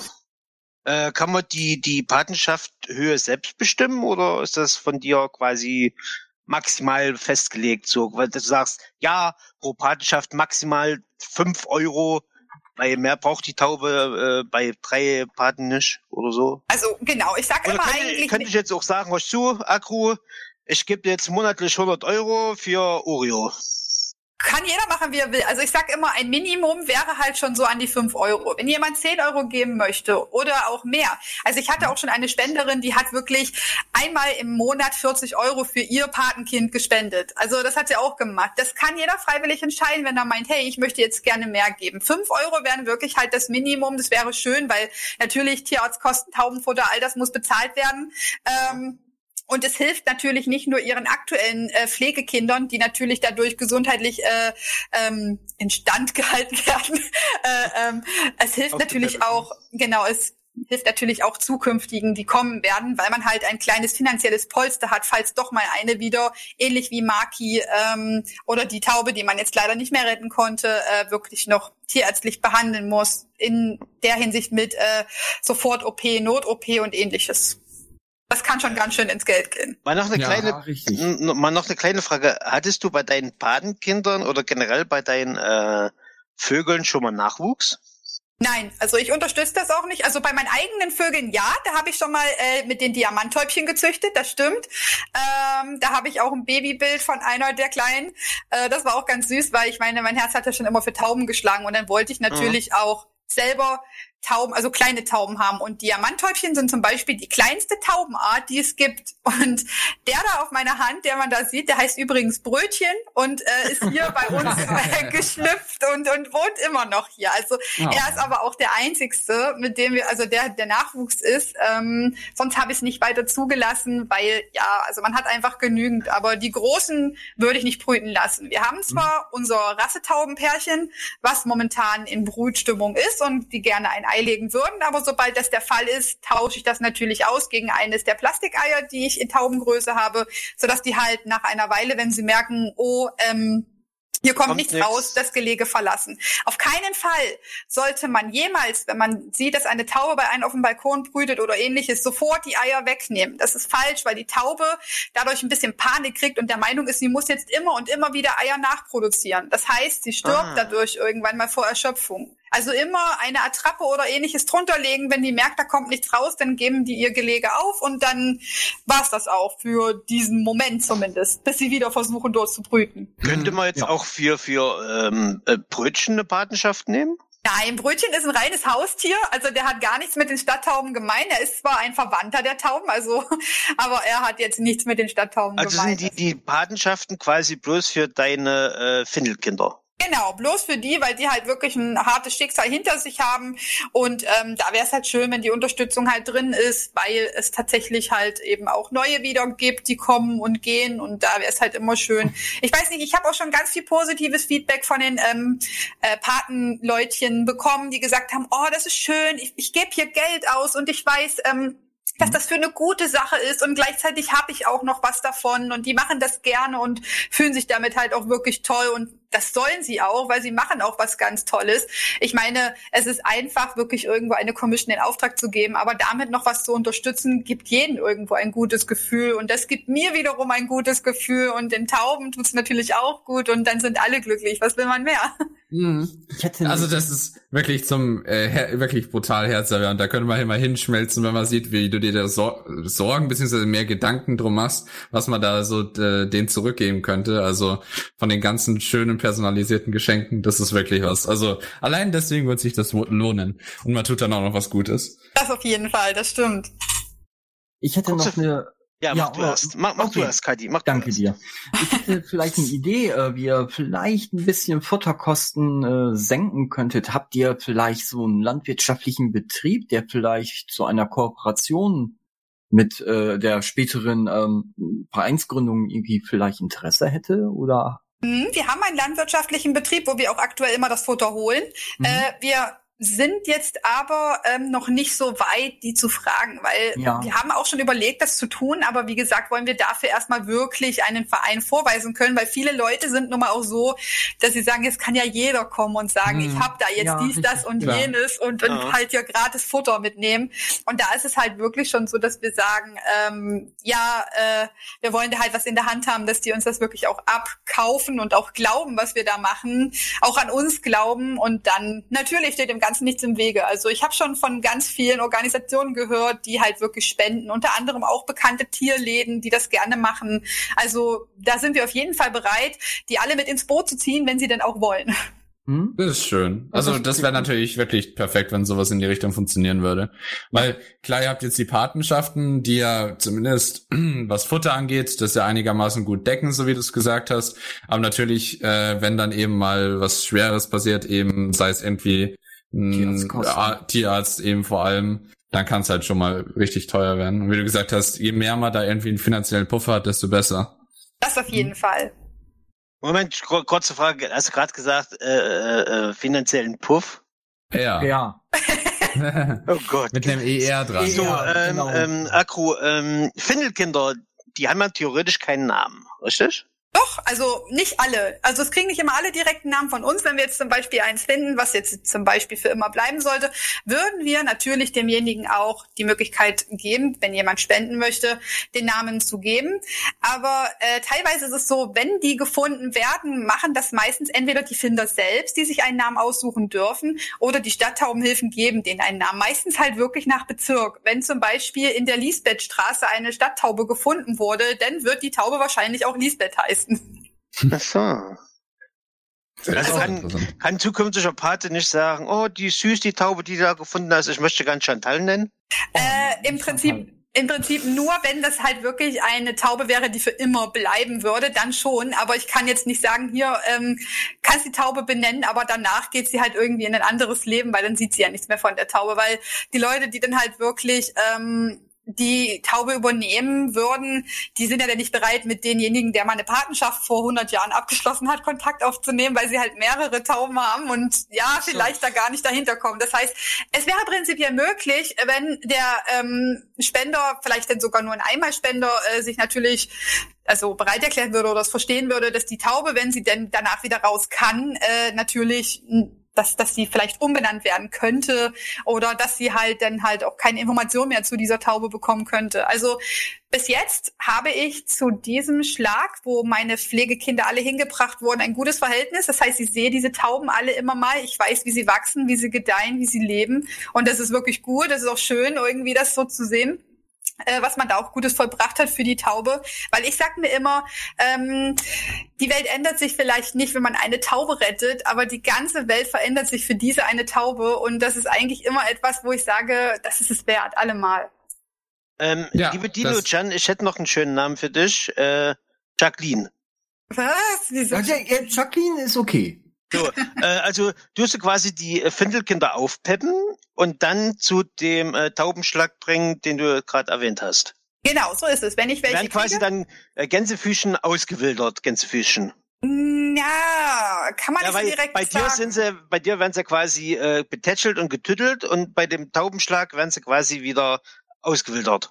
Es, mhm. Hm, man kann so sagen, sie haben natürlich trotzdem ihren Platz, sie kriegen natürlich auch ihren Freiflug, aber sie werden trotzdem weiterhin versorgt und sind mit den Menschen zusammen. Vielleicht nicht so unbedingt wie bei mir zuvor, aber meistens ist es auch gar nicht notwendig, weil so lange sind die Taubis ja dann auch nicht da. Die letzten, die ich jetzt aus Essen bekommen hatte mit Tiertransport, hatten alle soweit schon ihr Gefieder und einen guten Eindruck. Ich musste jetzt auch nicht mehr zufüttern. Ich habe lediglich beobachtet, ähm, was sie für Krankheitssymptome aufweisen könnten und demzufolge auch reagiert zum Beispiel gegen die Jungtaubenkrankheit. Ähm, beziehungsweise auch gegen Trichomonadenbefall oder Kokzidien. Das ist immer das, was ich eigentlich als erstes behandle, wenn ich es feststelle. Und wenn dann alles danach wieder gut ist, ähm, das kann man teilweise wirklich schon sehr gut anhand der Kaki sehen, die sie halt ausscheiden, dann weiß ich auch, jetzt sind sie soweit. Wenn sie dann auf Flüge sind, sind sie soweit, jetzt können sie raus, jetzt schaffen sie das. Und dann schreibe ich diesen besagten Taubenschlag an und frage, hey, wie sieht's aus? Habt ihr Interesse? Habt ihr noch Platz? Und es hat bis jetzt immer ein Jahr, ist immer wieder ein Jahr gekommen und jedes Mal, wenn ich sie hingebracht gemacht habe, wurde auch wirklich bewundert, was für wunderschöne das sind. Denn unsere grauen Tauben, wie wir sie aus der Stadt kennen, bezeichnet man übrigens gar nicht als grau. Die heißen nämlich unter der Züchtersprache blau. Also das muss man auch mal gesagt haben. Ich habe eine blaue Taube. Ja, die blauen Tauben. Aber genau. Aber wir haben wirklich jetzt einiges, äh, ich denke mal zumindest die Zuhörer, die jetzt den, äh, das ganze Interview auch äh, von Anfang an mitverfolgt haben, die mhm. haben jetzt, für, ich denke mal, die meisten hatten nicht schon so ein Bild von vor, äh, vorher von Tauben. Und vielleicht wurde jetzt mit vielen Vorurteilen zumindest auch mal aufgeräumt, was zumindest schon mal ein Schritt in die richtige Richtung wäre. Ähm, äh, an der Stelle deswegen auf jeden Fall danke, dass du für viele bestimmt auch mal den Horizont in die Richtung erweitert hast. Oh, sehr Weil viele, viele sehen dann irgendwie die Tauben und denken sich dann so, hm, also die denken sich dann eher nichts dabei oder halt eben was Negatives. Ähm, von daher ist es schon mal wichtig, dass da auch auf, darauf aufmerksam gemacht wird. Richtig, die Aufklärung da, da hapert sehr gewaltig. Das stimmt, Also leider. generell bei Menschen so. Hm. Wäre, also oder gibt's noch irgendwas, was du äh, an der Stelle besonders gerne noch loswerden wollen würdest? Also Ja. Also, ich möchte einmal gerne nochmal sagen, I love you, Dino. Danke, dass du mich immer unterstützt mit allen, bei meinen ganzen Tauben, die ich habe und alle anderen äh, Vögel, bei denen mich auch unterstützt, was so unsere Haustiere sind. Und ich möchte euch allen, ihr lieben Menschis, ans Herz legen. Bitte, bitte schaut nicht weg, wenn ihr eine verletzte Taube irgendwo seht. Die braucht immer eure Hilfe und sie ist euch 100% dankbar, wenn ihr euch ihrer annehmt und wenn ihr wirklich nur, wenn euch die Hände gebunden sind, das einfach an einer Taubenhilfe in eurer Umgebung oder ähnliches weitervermittelt. Es gibt ganz viele Social-Media-Seiten, es gibt Notfalltelefone, Wildvogelhilfen, Stadttaubenhilfen, die sich alle bereit erklären würden, euch zu helfen und der Taube ein neues Leben äh, beziehungsweise ein besseres Leben beschaffen werden oder wollen würden. Aber geht nicht vorbei, wenn ihr so ein armes kleines Geschöpf da unten seht, was anscheinend Hilfe braucht. Das wäre Ja. super toll. Das ist wirklich, glaube ich, ein sehr schöner Satz und was hat's wirklich perfekt zusammengefasst. Wow. Jawohl. Ähm, an der Stelle eben können wir es auch allen nochmal ans Herz legen, die jetzt vielleicht äh, auch Interesse dran bekommen haben, zumindest mitzubekommen, wie was Acrue so in der Zukunft noch weiterhin in der Hinsicht treibt. Äh, kann man, äh, geben wir euch auf jeden Fall noch natürlich nochmal den Link zu äh, dem Telegram-Channel mit auf den Weg. Dann könnt ihr da immer äh, auch mal reinjoinen und dann immer up to date bleiben und vielleicht sogar sich äh, für eine Partnerschaft entscheiden. Jo, ähm, dann würde ich aber definitiv sagen, also der Live-Chat äh, ist auch schon ganz äh, voller Freude und äh, sagt schon Danke. Äh, also Sehr wir haben gern. definitiv auch Danke zu sagen. Es war ein wirklich äh, sehr informatives und sehr, sehr cooles Interview. Das freut Äh, mich sehr. Ich danke auch dabei gewesen sein zu dürfen. Gerne Ja. wieder. Wir freuen uns. Äh, von daher, ja, vielen, vielen Dank. Vielen Dank an die Zuhörer. Vielen Dank an dich für, äh, was du für Tauben tust und danke für das Interview und den Einblick. Danke an und Dino. Ja, Genau. danke, Danke Dino. dir. Handherz. Jetzt sagen wir. Nein, Baggerschaufelherz. Ja, genau. das. Baggerschaufel, Handherz. Ähm, ja, und ähm, an der Stelle bedanken wir uns äh, bei denen, die das bei uns zumindest auch mit, mit möglich machen, bei unseren Patreons. Und ähm, ja, in der Hinsicht, da es jetzt schon etwas später ist, wir wünschen euch noch einen schönen Abend. Wir danken allen fürs Zuhören, wir danken allen, die da teilgenommen haben, allen voran der Crew und äh, wünschen euch noch einen schönen Abend. Schlaft gut. Tschüss. Gute Nacht. Bye bye. Tschüss. Gute Nacht.